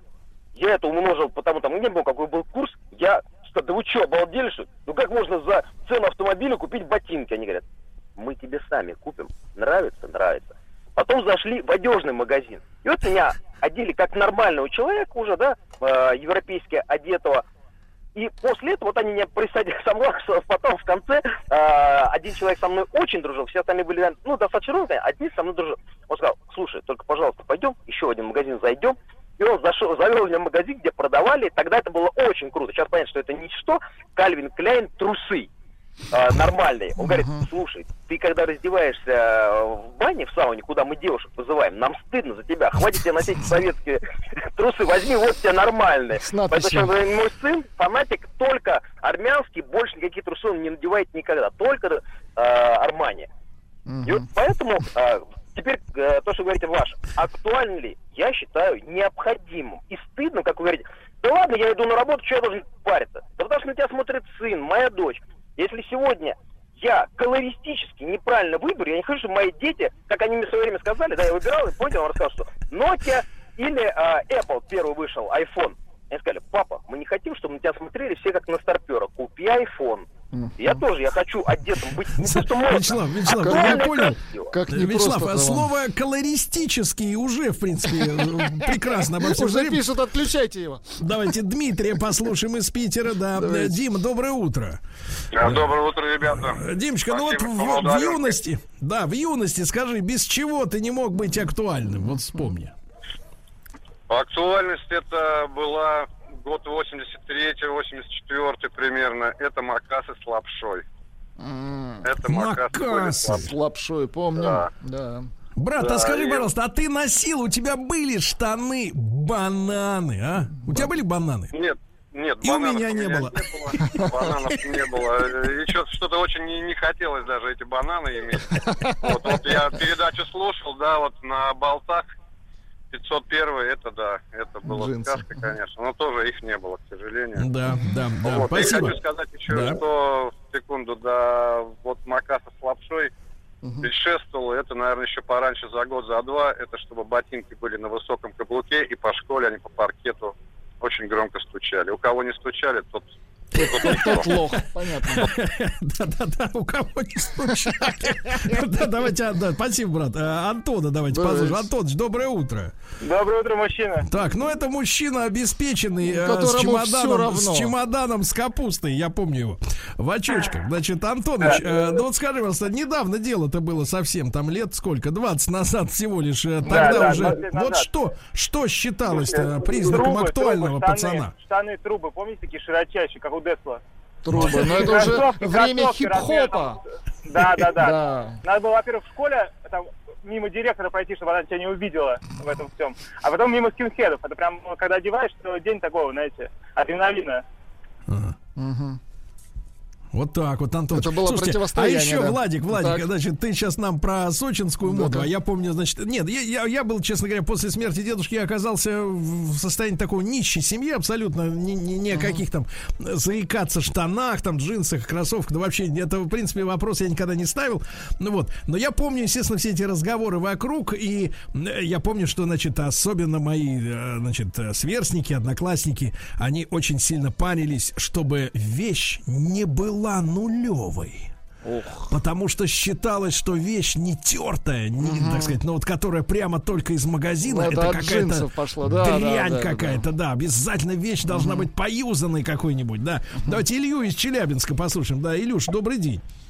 Ага, приветствую, ребята, Да. приветствую. Брат, что вспоминаешь-то? Из, из- Ой, вспоминаю 90-е и на- и 80-е у нас как бы дань лагерную отдавали моде, и у нас пик был, это штаны с лампасами, даже... С лампасами? Да, с да. лампасами? Генеральские? Генеральские?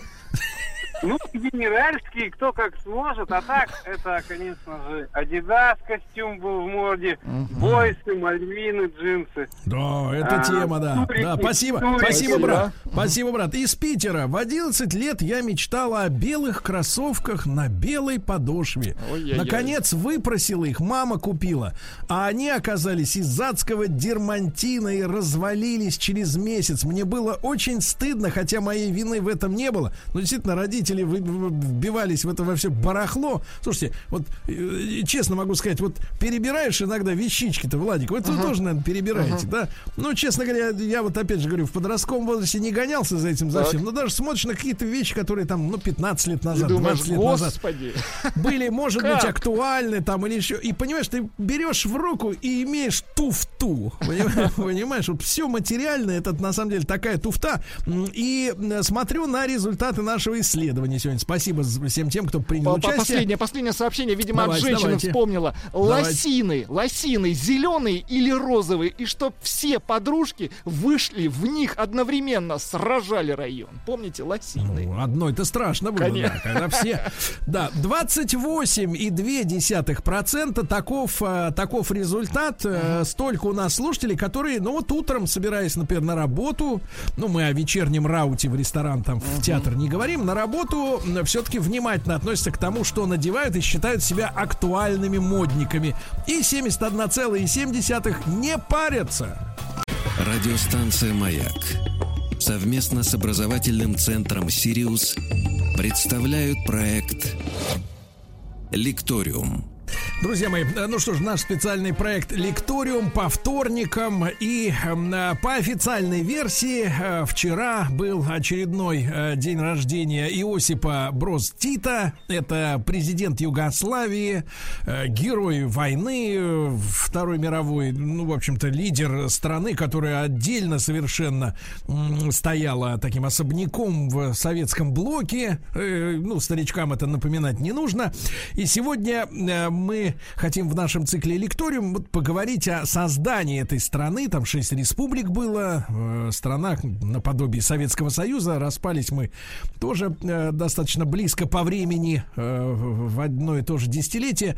И я рад приветствовать в нашем эфире Евгения Витальевича Матонина. Евгений Витальевич, доброе утро. Доброе утро. Здрасте.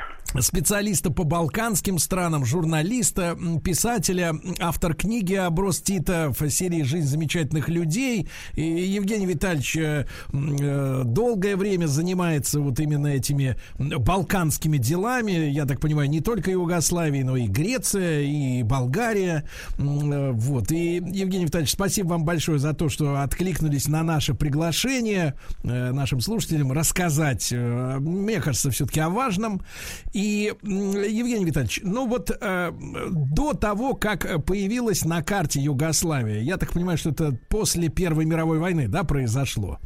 Да, это в Вот эти- 18 году произошло. В 1918 Да, да, да. Вот году, да. эти, эти территории, эти республики, они э, э, как, как говорится, жили друг с другом э, в, в рамках Австро-Венгрии, понимаю, да?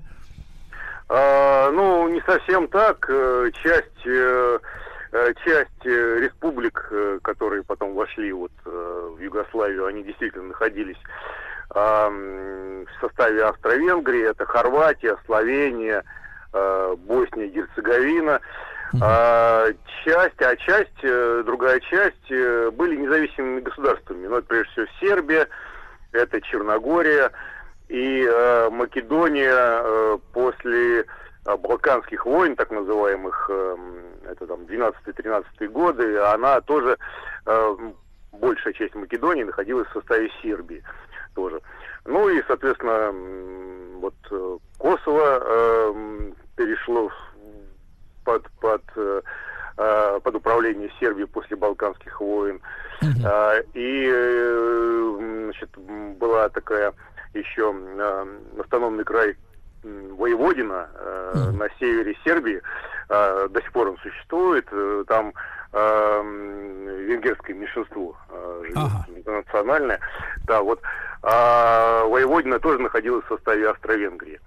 То есть вот э, в основном Югославия, э, ну, как бы вот и те, те республики, которые вошли в состав Югославии, э, частично находились в составе Австро-Венгрии, частично были независимыми. Вот была примерно э, Евгений Витальевич, да, Евгений Витальевич, ну вот э, заканчивается, да, Первая мировая война, распадаются все империи, включая нашу, да, континентальные. И а, по какому принципу решили вот тогда еще в 18 году создать Югославию? А, ну, там был достаточно сложный процесс, потому что а, существовали, а, существовали организации в Австро-Венгрии, такие вот как бы панславистские, которые а, стремились э, к созданию единого югославянского государства на территории э, вот э, на территории Балкан, на, которых на которых жили славянские народы. С одной стороны. С другой стороны, вот как я говорил, были э, независимые государства. И некоторое время там шла дискуссия, в общем, по какому принципу создавать вот это вот новое государство славянское. И в итоге получилось так, что его создали, в общем-то, под эгидой сербской королевской династии. То есть получилось, что королем э, нового государства, которое стало называться, первоначально, я напомню, оно называлось не Югославия, а называлось оно Королевство сербов, хорватов и словенцев. То есть вот, вот эти три народа упоминались. То есть такие народы, как там македонцы, боснийцы, они не упоминались сначала вообще. То есть вот основными считались вот эти вот три народа. Но э, как бы доминирующую позицию в этом государстве сначала занимали сербы. И э, сербская королевская династия, и чиновники в основном были э, сербами, ну, такие вот высшие. И надо сказать, что это вызывало достаточно э, сильное недовольство м, других представителей других народов, прежде всего хорватов, ну, второго по значению народа. И э, это достаточно в большой степени сыграло роль свою в дальнейшем вот Разрушительную, да? Ну в каком-то смысле можно сказать, что да. Евгений это- Витальевич, Евгений Да. Витальевич, а правильно я понимаю, что в принципе э, сербы и хорваты это очень близкие друг к другу народы, и некоторые даже их и как бы не разделяют, потому что одни называют свой язык сербско-хорватским, другие хорвато-сербским, Э, значит, их разделяет единственное, что религия, ну, католичество, я так понимаю, и православие, а вот в смысле языка, традиций, культуры, ну, это, в принципе, одна на один такой большой народ, или я заблуждаюсь? Ну, это близко, в общем, с моей точки зрения, это близко к истине. Сейчас, правда, считается, что это разные уже языки, и там хорваты, э, например, они э, считают, они позиционируют свой язык уже как хорватский. Вот. Но в, при, в Югославии социалистической действительно он назывался либо сербско-хорватский, либо хорватско-сербский, в зависимости от того, ну, где его так называли. То есть в Сербии он назывался сербско-хорватский, там Хорва- в Хорватии хорватско-сербский. В общем, это, ну, с моей точки зрения, это ну, практически один язык. Ну, я Ну, так, я так понимаю, что в нем различий э, гораздо меньше, чем между русским и украинским, да? Ну да, да, там есть разные слова, есть разные произношения э, отдельных слов, ну какие-то вот диалекты есть. В принципе, они, конечно, друг друга понимают э, Без свободно.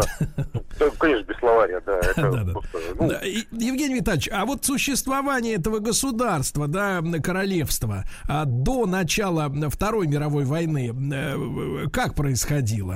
Были какие-то достижения, вообще уровень жизни, как они жили вот в это время, межвоенное? А, э, ну, в принципе, эта страна считалась э, такой достаточно отсталой, э, в основном аграрной, то есть там вот преимущественно, преимущественно в ней жили э, крестьяне. А Вот, это а, вообще очень интересная такая была вещь, и, как я сказал, называлась раньше страна а, Королевство сербов, хорватов и словенцев, но в 29 году ее переименовали в Королевство Югославия. И с этим было тоже связано э, такое событие интересное. А, значит, во главе э, королевства стоял король Александр Карагеоргиевич э, из династии Карагеоргиевичев. И он, э, значит, был сторонником, э, как это называлось у них, э, у него такой концепции, как интегральный югославизм. То есть он пытался создать из страны, ну, что-то вроде, как бы это сказать, в национальном отношении, что-то вроде США, только вот э, с, такой, с такой балканской спецификой, где не было бы, э, по большому счету, ни сербов, ни хорватов, ни словенцев, ни македонцев, а вот были бы одни югославы. И, э, То есть э, в нашем варианте такой некий, некий советский народ, да, единый. А, ну, скорее, вот американский народ, не советский, а вот именно американский. Американский. Да, да, да. То есть, э, э, вплоть до того, что там э, в 29 году он запретил все национальные организации, все национальные символы, все национальные флаги, то есть и сербские, и хорватские, и там черногорские, вот все. То есть все считались югославами, как бы. Но э, это тоже вызвало достаточно большое недовольство со стороны э, не сербских народов, потому что они подозревали э, короля и вот королевскую династию в таком великосербском шовинизме. Вот. И что интересно, что э, в Москве, в Советском Союзе э, сербы в то время считались такой, э, ну, как бы нацией угнетателей. А, вот, а, да, а и э, Коминтерн, там, значит, вот э, Компартия делала ставку во многом на, на хорватов, потому что вот хорваты считались э, самым большим угнетаемым народом, так сказать, таким страдающим народом. Им бы, им бы, конечно, бы так вот для чистоты эксперимента какой-нибудь варяга бы, да, пригласить, чтобы он, чтобы его невозможно было заподозрить в национальных симпатиях. Ну, это так, мысли вслух. Ну да, да. Да, да, да. Да, Евгений Витальевич Матунин, специалист по балканским странам, журналист, писатель, автор книги об Тита. Сегодня я еще раз напомню, что вчера, по одной из официальных версий, родился Иосиф Брос Тита, создатель и руководитель Югославии уже вот новой, послевоенной. Э, Ну вот, Евгений Витальевич, и вот в этих условиях э, рос э, наш герой, да? Получается, ему было уже там в 20-е годы, ну да, больше 30 лет, правильно, да? Вот в 29-м году получается сколько? 36 лет.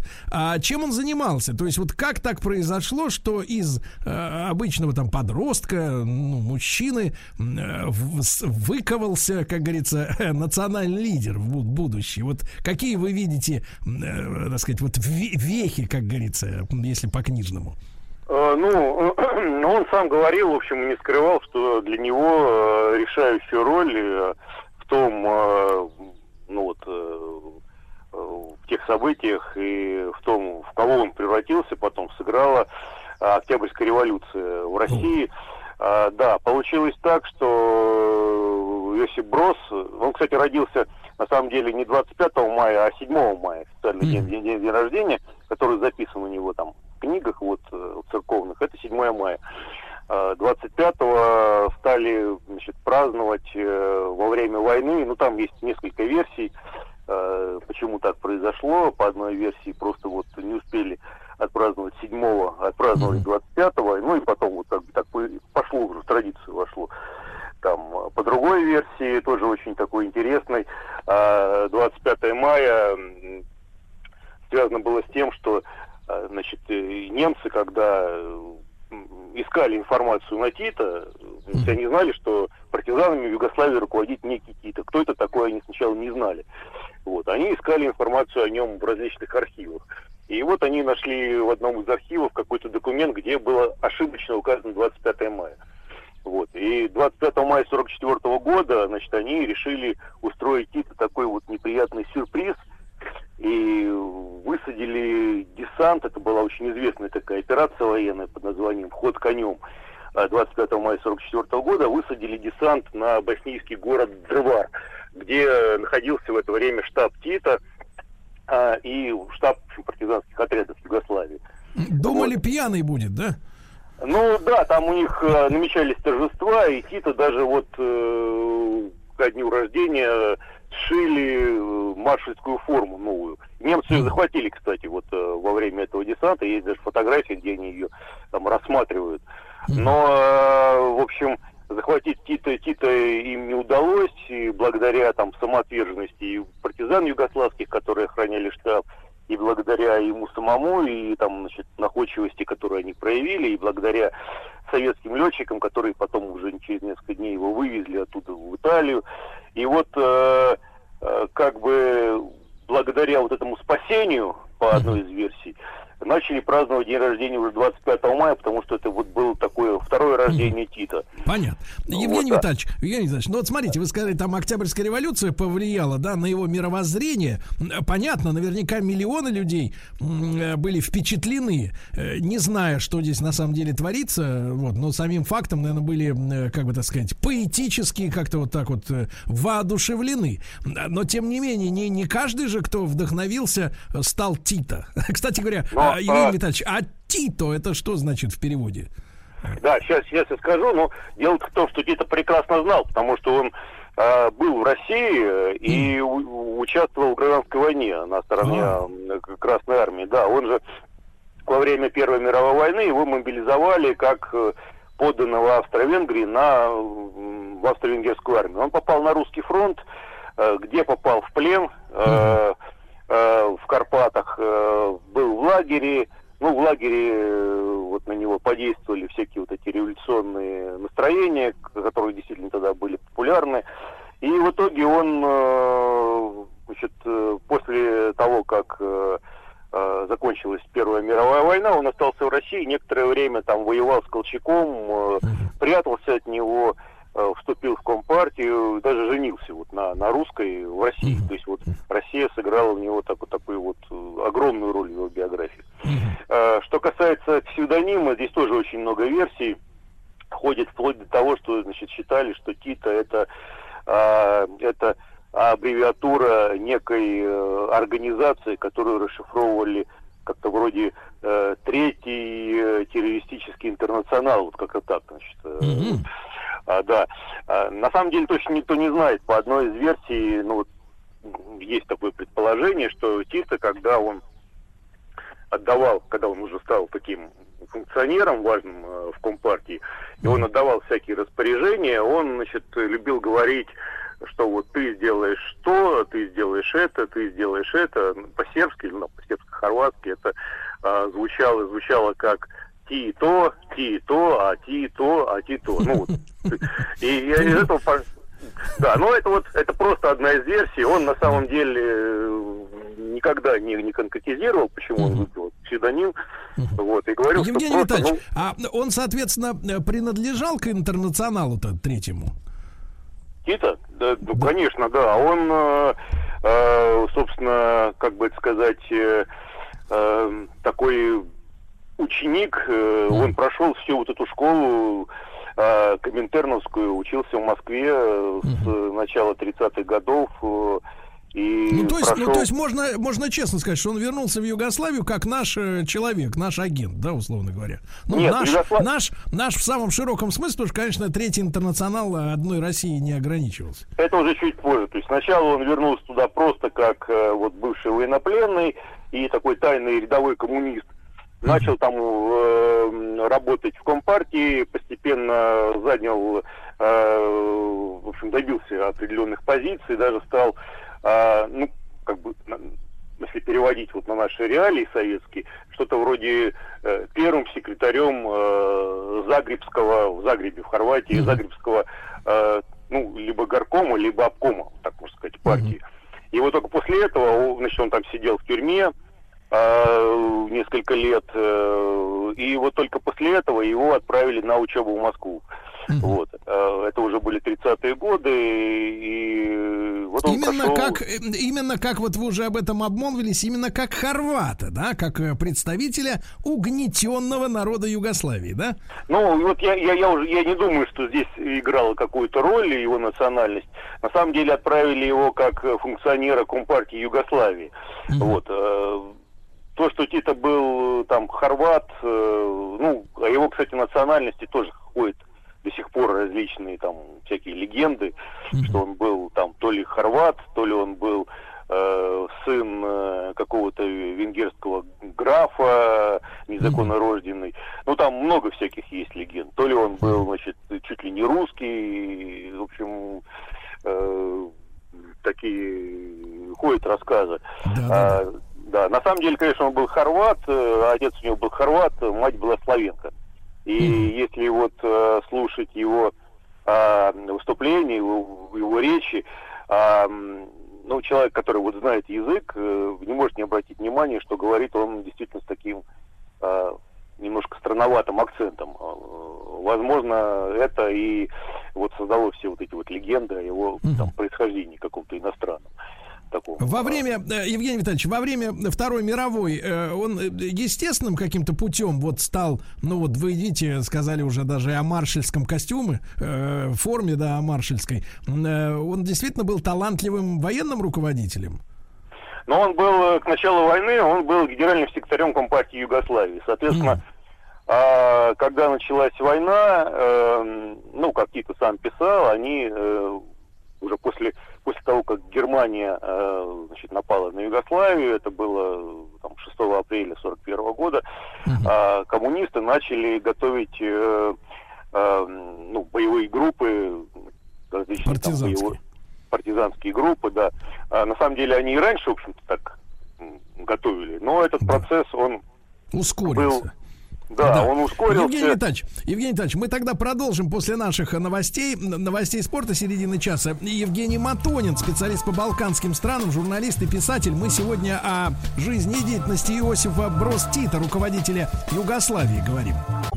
Радиостанция «Маяк» совместно с образовательным центром «Сириус» представляют проект «Лекториум». Друзья мои, сегодня в нашем проекте «Лекториум» мы говорим о Югославии. Естественно, это государство неотделимо от личности Иосипа э, Броза Тита, э, президента. До 1980 года он возглавлял это государство. То есть э, поряд, порядочное количество лет. Э, Евгений Витальевич Матонин, специалист по балканским странам, журналист, писатель с нами сегодня еще раз. И Евгений Витальевич, доброе утро. Да? Доброе утро Ну, еще раз, да, Ну и вот несколько слов буквально, да, о полководческих талантах. Э, Проявил себя Иосиф Брос, э, вот действительно, во время войны партизанской, как э, организатор, как это, успешный кома- кома- командир, как вам кажется? Ну, как бы, если разные мнения есть на этот счет, в Югославии, конечно, его роль всячески преувеличивалась и э, превозносилась. Там, потом, после распада Югославии, в общем, процесс немножко так за... пошел немного в другую сторону. Но если говорить объективно, то, конечно, да. Ну, если, учитывая то, что э, там к концу войны э, Югославская народно-освободительная армия насчитывала почти 800 тысяч человек, в общем-то, э, и э, то, что немцы так и не смогли э, разгромить ее 4 года, там шесть крупных наступлений было таких э, э, против югославских партизан, ну, на мой взгляд, это, в общем-то, о чем-то говорит. Хорошо. так, вот, э. Хорошо. А, Евгений Витальевич, а, э, на каких принципах э, вот была создана уже новая Югославия? Если мы говорим о королевской, да, вот предыдущей истории, то там пытались размыть, да, вообще запретить национальные отличия, да, между подданными. А вот новая Югославия, по какому она принципу была сформирована? И после этого мы, конечно, должны перейти к разговору о м, э, э, так сказать, нарушении отношений, как бы ухудшении отношений с Советским Союзом, но тем не менее, вот сам принцип, э, какой э, Тита видел? Ну, сам принцип был очень простой. Это был э, советский принцип построения государства по национальному приз- п- м, м, при признаку, при, э, принципу. И, в общем-то, за основу э, Конституции Югославии, вот новой э, народной, так сказать, Югославии, э, там была Конституция принята в 1946 году, они взяли Конституцию советскую, так называемую вот эту сталинскую Конституцию 1936 года. А, и Э, ну, то есть были созданы фактически союзные республики, как в СССР, и были созданы, э, ну, в Югославии они назывались автономными краями, но это были вот наши, так сказать, автономные республики. Это, это были, значит, вот автономные Ну, то есть копия, да? Копия. Практически, Евгений Витальевич, да, да. а почему все-таки испортились отношения? Потому что с детства помню, что э, Югославия считалась, и в названии было, да, СФ, СФРЮ, по-моему, да, э, называлась Да, Со- потом уже. Социалистическая Федеративная Республика Югославии, э, но все знали, что они, да, они вроде как, как бы в соцлагере, но как-то особняком, потому что еще э, чуть ли не со Сталиным испортились отношения после войны. Вот что произошло? Э, На самом деле это вопрос, э, на которого, на который еще до сих пор нет однозначного ответа, что произошло. А, Там идут э, споры по каким-то, значит, вот поводам, что ну, а вот какой-то такой Четкой ясной версии. при- да, ясной причины, сдокументированной, почему именно там, значит, Сталин решил вдруг гнобить Тита, вот ее нет. Но, как бы считается, скорее всего, произошло это потому, что э, Сталин, Сталину показалось, что Тит слишком уж э, эм, превратился в такую влиятельную фигуру в его, ну вот, восточном блоке. То есть я напомню, что сразу после войны э, Югославия, э, ну Китай, Китай еще не был тогда социалистической страной, он только в 49-м стал там социалистической, да, когда Мао Цзэдун пришел к власти. А после войны, там в 46-м, 47-м году Югославия э, считалась как бы второй страной после Советского Союза. Вот, э, ну, В так- блоке в нашем, да? да, в таком неформальном как бы рейтинге. И именно в Белграде, например, находился даже, находилась даже штаб-квартира, там существовала такая организация, как информационное бюро коммунистических партий, коммунистических и рабочих партий. И вот именно в Белграде находилась вот штаб-квартира. Тоже о многом говорила. Евгений Витальевич, э, я вот если э, так немножко э, к личным воспоминаниям, я помню, что Югославию ну, считали э, таким формально социалистическим государством, но с очень большим налетом капитализма, если не в плане там устройства, то в плане достатка. Э, Правда ли вот там в 80-е, ну пока еще дело не пошло к развалу обеих наших социалистических империй, там в начале 80-го югославы имели самый высокий уровень жизни из соцлагерей всего, и благодаря чему это было достигнуто? А, да, очень интересный такой момент. А, Сами Югославы, они, и когда там был в Югославии еще, я за- застал еще вот ту Югославию, правда, уже после Тита, а, Югославы жаловались тогда уже, что вот у них э, такая, ну, как бы, э, диктатура э, существует, и, значит, вот Тита, он диктатор. А, Ну, тут, конечно, смотря с чем сравнивать, э, потому что если сравнивать там э, с Советским Союзом э, времен э, э, там 60-х, 70-х годов, то Югославия, конечно, там для советского человека могла показаться таким, э, в общем, э, Кап страной. э, да, полукап страной, и даже там оформление в Югославию было как в кап страну. А, это была такая социалистическая страна, без сомнений, но очень сильным таким, значит, вот либеральным а, западным налетом. А вот экономически они действительно жили гораздо лучше. Но они жили, у них вот в 60-е, 70-е годы даже есть такое понятие, как золотой век Югославии. Э, э, Жили они действительно тогда очень неплохо. Но, э, опять же, здесь э, м, вопрос такой относительный. Кто-то жил очень хорошо, кто-то и тогда Ну, жил это не понятно. очень хорошо. а за да. счет чего? Вот как вы видите, вот А. что у них э, в экономике было так устроено, что они э, обеспечили более высокий именно э, потребительский уровень жизни? А, ну, прежде всего, за счет западных кредитов. Тита он э, брал, э, ему охотно давали западные кредиты, потому что Тита был очень э, таким талантливым, опытным политиком, и он э, успешно балансировал э, между двумя блоками, восточным и западным. Ну, как говорится, ласковый теленок, да? Да, да, да. Ему помогали, помогал и Советский Союз э, охотно, чтобы, не дай бог, он не перебежал окончательно на Запад. Но ему помогали и западные страны, а, чтобы, не дай бог, он э, как бы не ушел вот окончательно в советский блок. А И вот кроме вот кредитов, э, кроме кредитов, было какое-то подспорье в виде промышленности? Ну, вот что-то было развито? Да, конечно, конечно. Э, Во-первых, туризм э, в Югославию там приезжало до, я сейчас так боюсь соврать, но, по-моему, 5 миллионов туристов вот в год у них там, значит, э, А при населении каком? Сколько там было? Ну, порядок какой? А, По-моему, что-то около 20 миллионов. Тут Мгм. сейчас вот я Хорошо. Ну, примерно просто представлять. Да. да, да, примерно, примерно так. А, вот, и причем приезжали к ним э, немцы западные, которые, естественно, оставляли там валюту, французы, то есть вот на все это Адриатическое побережье, э, где-то с конца 50-х, начала 60-х годов, это, э, значит, оно превратилось в такое такой источник дохода для югославской казны, очень даже таки немаленький. Ну, Евгений естественно, Витальевич, Евгений Витальевич, хорошо, я понимаю, да, да, вот просто время поджимает, а хочется обо всем сразу.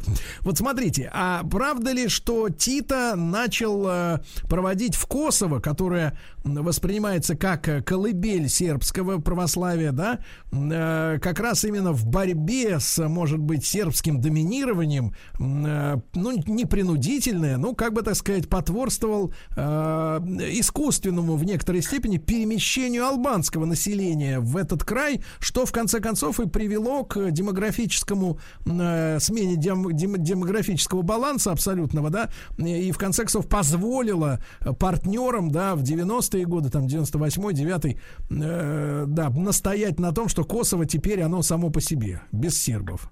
А, ну нет, это не совсем так, потому что а, перевес албанского населения в Косово уже существовал э, там ко времени образования первой Югославии еще, еще потому там уже было примерно 60% э, албанцев. То есть вот эта проблема, она э, ну, имеет свои корни еще вот том времени, когда Турция Давние э, корни, да, давние, когда Турция завоевала Балканы, и там начали, селиться албанцы в Косово. Но у, у Тита была другая проблема. У них были очень плохие отношения с Албанией, соседней. А, Вот когда уже, значит, э, помирились... э, Ну это, ну это совсем жесткая эта страна, э, Да, да, где, да, да. по-моему, говорили, что нельзя было владеть частным лицам автомобилями, и в стране было, по-моему, где-то читал 12 Да. светофоров. Да, там у них, э, э, ну, даже не- не это главное, а главное было то, что албанцы, вот албанская верхушка, они Тита все время очень критиковали, то есть их обвиняли в ревизионизме, там вот э, считали, что они да, отступники от коммунизма, очень были плохие отношения, и для Тита было важно создать из Косово такую вот витрину как бы югославского социализма, показать албанцам, что а, албанцы в Косово, в Югославии, они живут в несколько раз лучше, чем в самой Албании, что, в общем-то, так и было. Вот. И э, поэтому в Косово вбухивались огромные совершенно средства, то есть вот по инвестициям, а, там по капиталовложениям. Ну, это примерно, примерно то же самое, что наша Прибалтика, да, чтобы показать, что Нет, вот... а, э, э, ну, я на- имею в виду по инвестициям. Наоборот, то есть это скорее как наша Средняя Азия, вот примерно так. То есть, вот так. а, да. Хорошо. Евгений Витальевич, а что касается Тита, э, вот э, понимания межнациональных проблем, которые, э, ну, понятное дело, что они не стали основой, но на них хорошо отыгрались силы, которые хотели разорвать, да, Югославию на части. А Тита понимал, что существуют межнациональные, межрелигиозные противоречия. Каким образом он решал этот, эту проблему? Но он решал очень просто. Он э, любой возникший национализм, он сразу старался давить, что называется, в зародыши. Причем... Ну, э, жестко. Да, ну достаточно жестко. Ну как, э, не, как, не как там при Сталине, конечно, да, но, но в общем-то достаточно, да, то есть могли за это и посадить.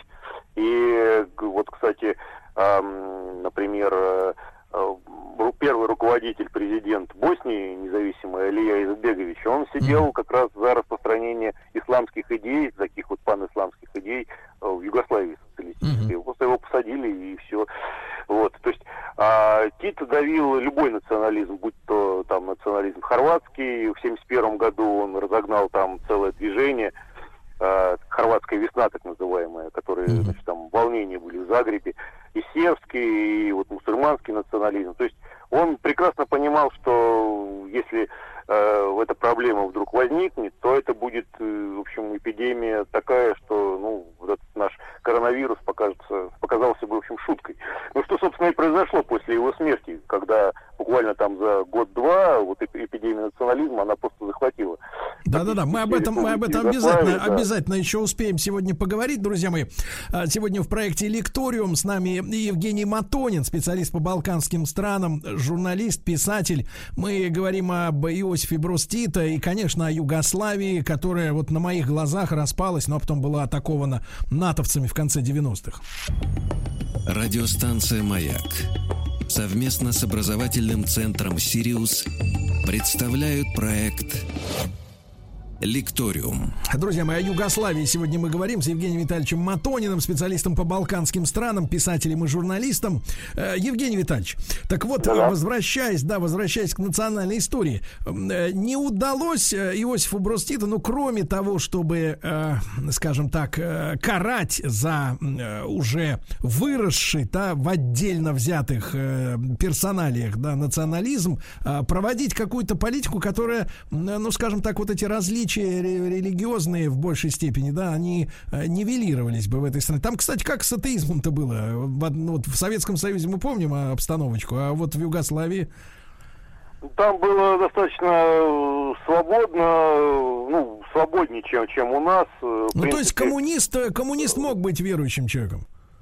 Э, насчет коммуниста большой вопрос, если он вот был таким активным коммунистом и состоял в партии. А, но в принципе, э, в принципе, э, достаточно либерально к этому подходили. Э, в общем, и никаких э, ну, если, если человек, если человек э, не превращал э, религиозные свои убеждения в политическую деятельность, то, в принципе... В агитацию, да. да, Евгений репрессий Витальевич, не а искал ли, искал ли Иосиф Брос Тита себе преемника? Я э, пару лет назад э, побывал в Сербии, э, так сказать, э, в гостях у Кустурицы. И вот там наблюдал замечательную железную дорогу, по которой любил кататься э, Иосиф Брос Тита на своем фирменном поезде, так сказать, э, в котором он, э, значит, э, черпал, я так понимаю, вдохновение. И, э, ну, там красивые действительно места. Очень Сербия, Югославия, красивая, красивая страна. А, Евгений Витальевич, а он готовил себе преемника? Или получилось так же, соб- собственно говоря, что и у нас с Брежневым, да? То есть, как бы, по- после смерти начали просто дербанить власть. А, Вопрос интересный, конечно. Судя по всему, все-таки, наверное, не, не готовил. А, вот. И вряд ли это было вообще возможно, учитывая, ну, как бы масштабы личности. И понятно было, что, в общем, ну, по сравнению с Тита, никто сравниться не может даже из тех людей, которые вот, значит, там наследовали власть. Там после его смерти была принята очень интересная система. А, э, руководство менялось каждый год, причем, значит, вот э, пост главы государства занимал Этнически, да? Да, каждый год представитель э, другой республики. Вот, то есть и у них, э, значит, они после смерти Тита провозгласили так официально лозунг, который звучал как и после смерти, и после Тита Тита. Вот. А что, значит, привело к появлению различных ехидных там анекдотов, говорили, что вот получается, и Тита там из гроба управляет Югославией. Ну, это уже так вот, э, значит, Евгений Витальевич, Евгений Витальевич, а вот вопрос, который важный, э, впрочем, как все остальные, конечно. А, э, как вы считаете, Югославия, э, ну вот, например, при отсутствии такого фактора, как э, э, ну, осознанный развал или, как иногда говорят, крушение там, э, Советского Союза, при отсутствии такого фактора Югославия была обречена на распад в начале 90-х? Ну, с моей точки зрения, нет. Э, В общем-то, а, там решающим, конечно, вот с- моей, опять же, с моей точки зрения, это, может, субъективный взгляд, сыграло, конечно, э, сыграли две причины. Это просто желание э, национальных, как говорится, элит, вот руководителей республик, э, захапать себе как можно больше власти и самим решать уже все там проблемы на территории в своей республики, не считаясь ни с каким-то там, значит, вот центром федеральным. Ну, собственно, зачем, если можно э, быть э, начальником А кто, себе? э, какая из югославских республик вот показала пример, после чего вот эти обезьянничания, оно, рас- оно распространилось на всю уже страну? Это вот Ну, на самом деле они все были хороши там, вот когда там обвиняют э, отдельно сербов или отдельно хорватов, это, в общем, ну, как бы не, не совсем справедливо, потому что процесс шел везде практически. И я А, так понимаю, э, э, Евгений Витальевич, я так понимаю, что проблема в том, что а, в начале о, о желании выйти из этой федерации, да, и, по-моему, Словения заявила. Да, и, пробле- сначала- и проблема, и проблема была в том, что у Словении, э, проблема в том, что у Словении не было проблем э, в плане этнических меньшинств, да, и, и все решили, я так понимаю, что ну, ну, выйдет достаточно безболезненно, но, по, но все остальные уже республики э, так или иначе имели этнические меньшинства на своих территориях. Вот раздел э, по границам как раз и вызвал уже кровавое противостояние в виде гражданской войны, да? Ну, примерно так, хотя в Словении, э, собственно, была самая первая, самая первая такая вот крупномасштабная война пятидневная за, за границей Югославии, потому что словенцы, когда, значит, провозгласили независимость, они хотели взять под контроль э, таможенные посты и границы, значит, с Австрией. Вот, ну, славянское, э, славянские, так сказать, вот, вооруженные формирования. Так. А, а, и э, там были настоящие бои с Югославской народной армией, э, которые, правда, очень быстро закончились, где-то около недели они там шли. А почему А, закончились? Ну, потому что договорились, в общем, э, и действительно в Словении э, не было, так сказать, вот э, почвы для э, такой этнической войны, как, как, как в Хорватии, как там в Боснии тем более. Потому что, ну, Словения это более, более или менее а, как бы вот э, в плане населения мон, моноэтническая да, э, республика. Евгений Витальевич, вот, э, к сожалению, как всегда, когда интересный разговор, время летит э, невероятно быстро. Э, Буду рад э, при случае вновь э, пообщаться с вами в эфире. Да. Евгений Витальевич Матонин, специалист по балканским странам, журналист, писатель. Сегодня об Иосифе Брос Тита чуть-чуть поговорили и чуть-чуть о Югославии. Возможно, некоторые подробности вы раньше и не знали. Спасибо большое. Еще больше подкастов на радиомаяк.ру.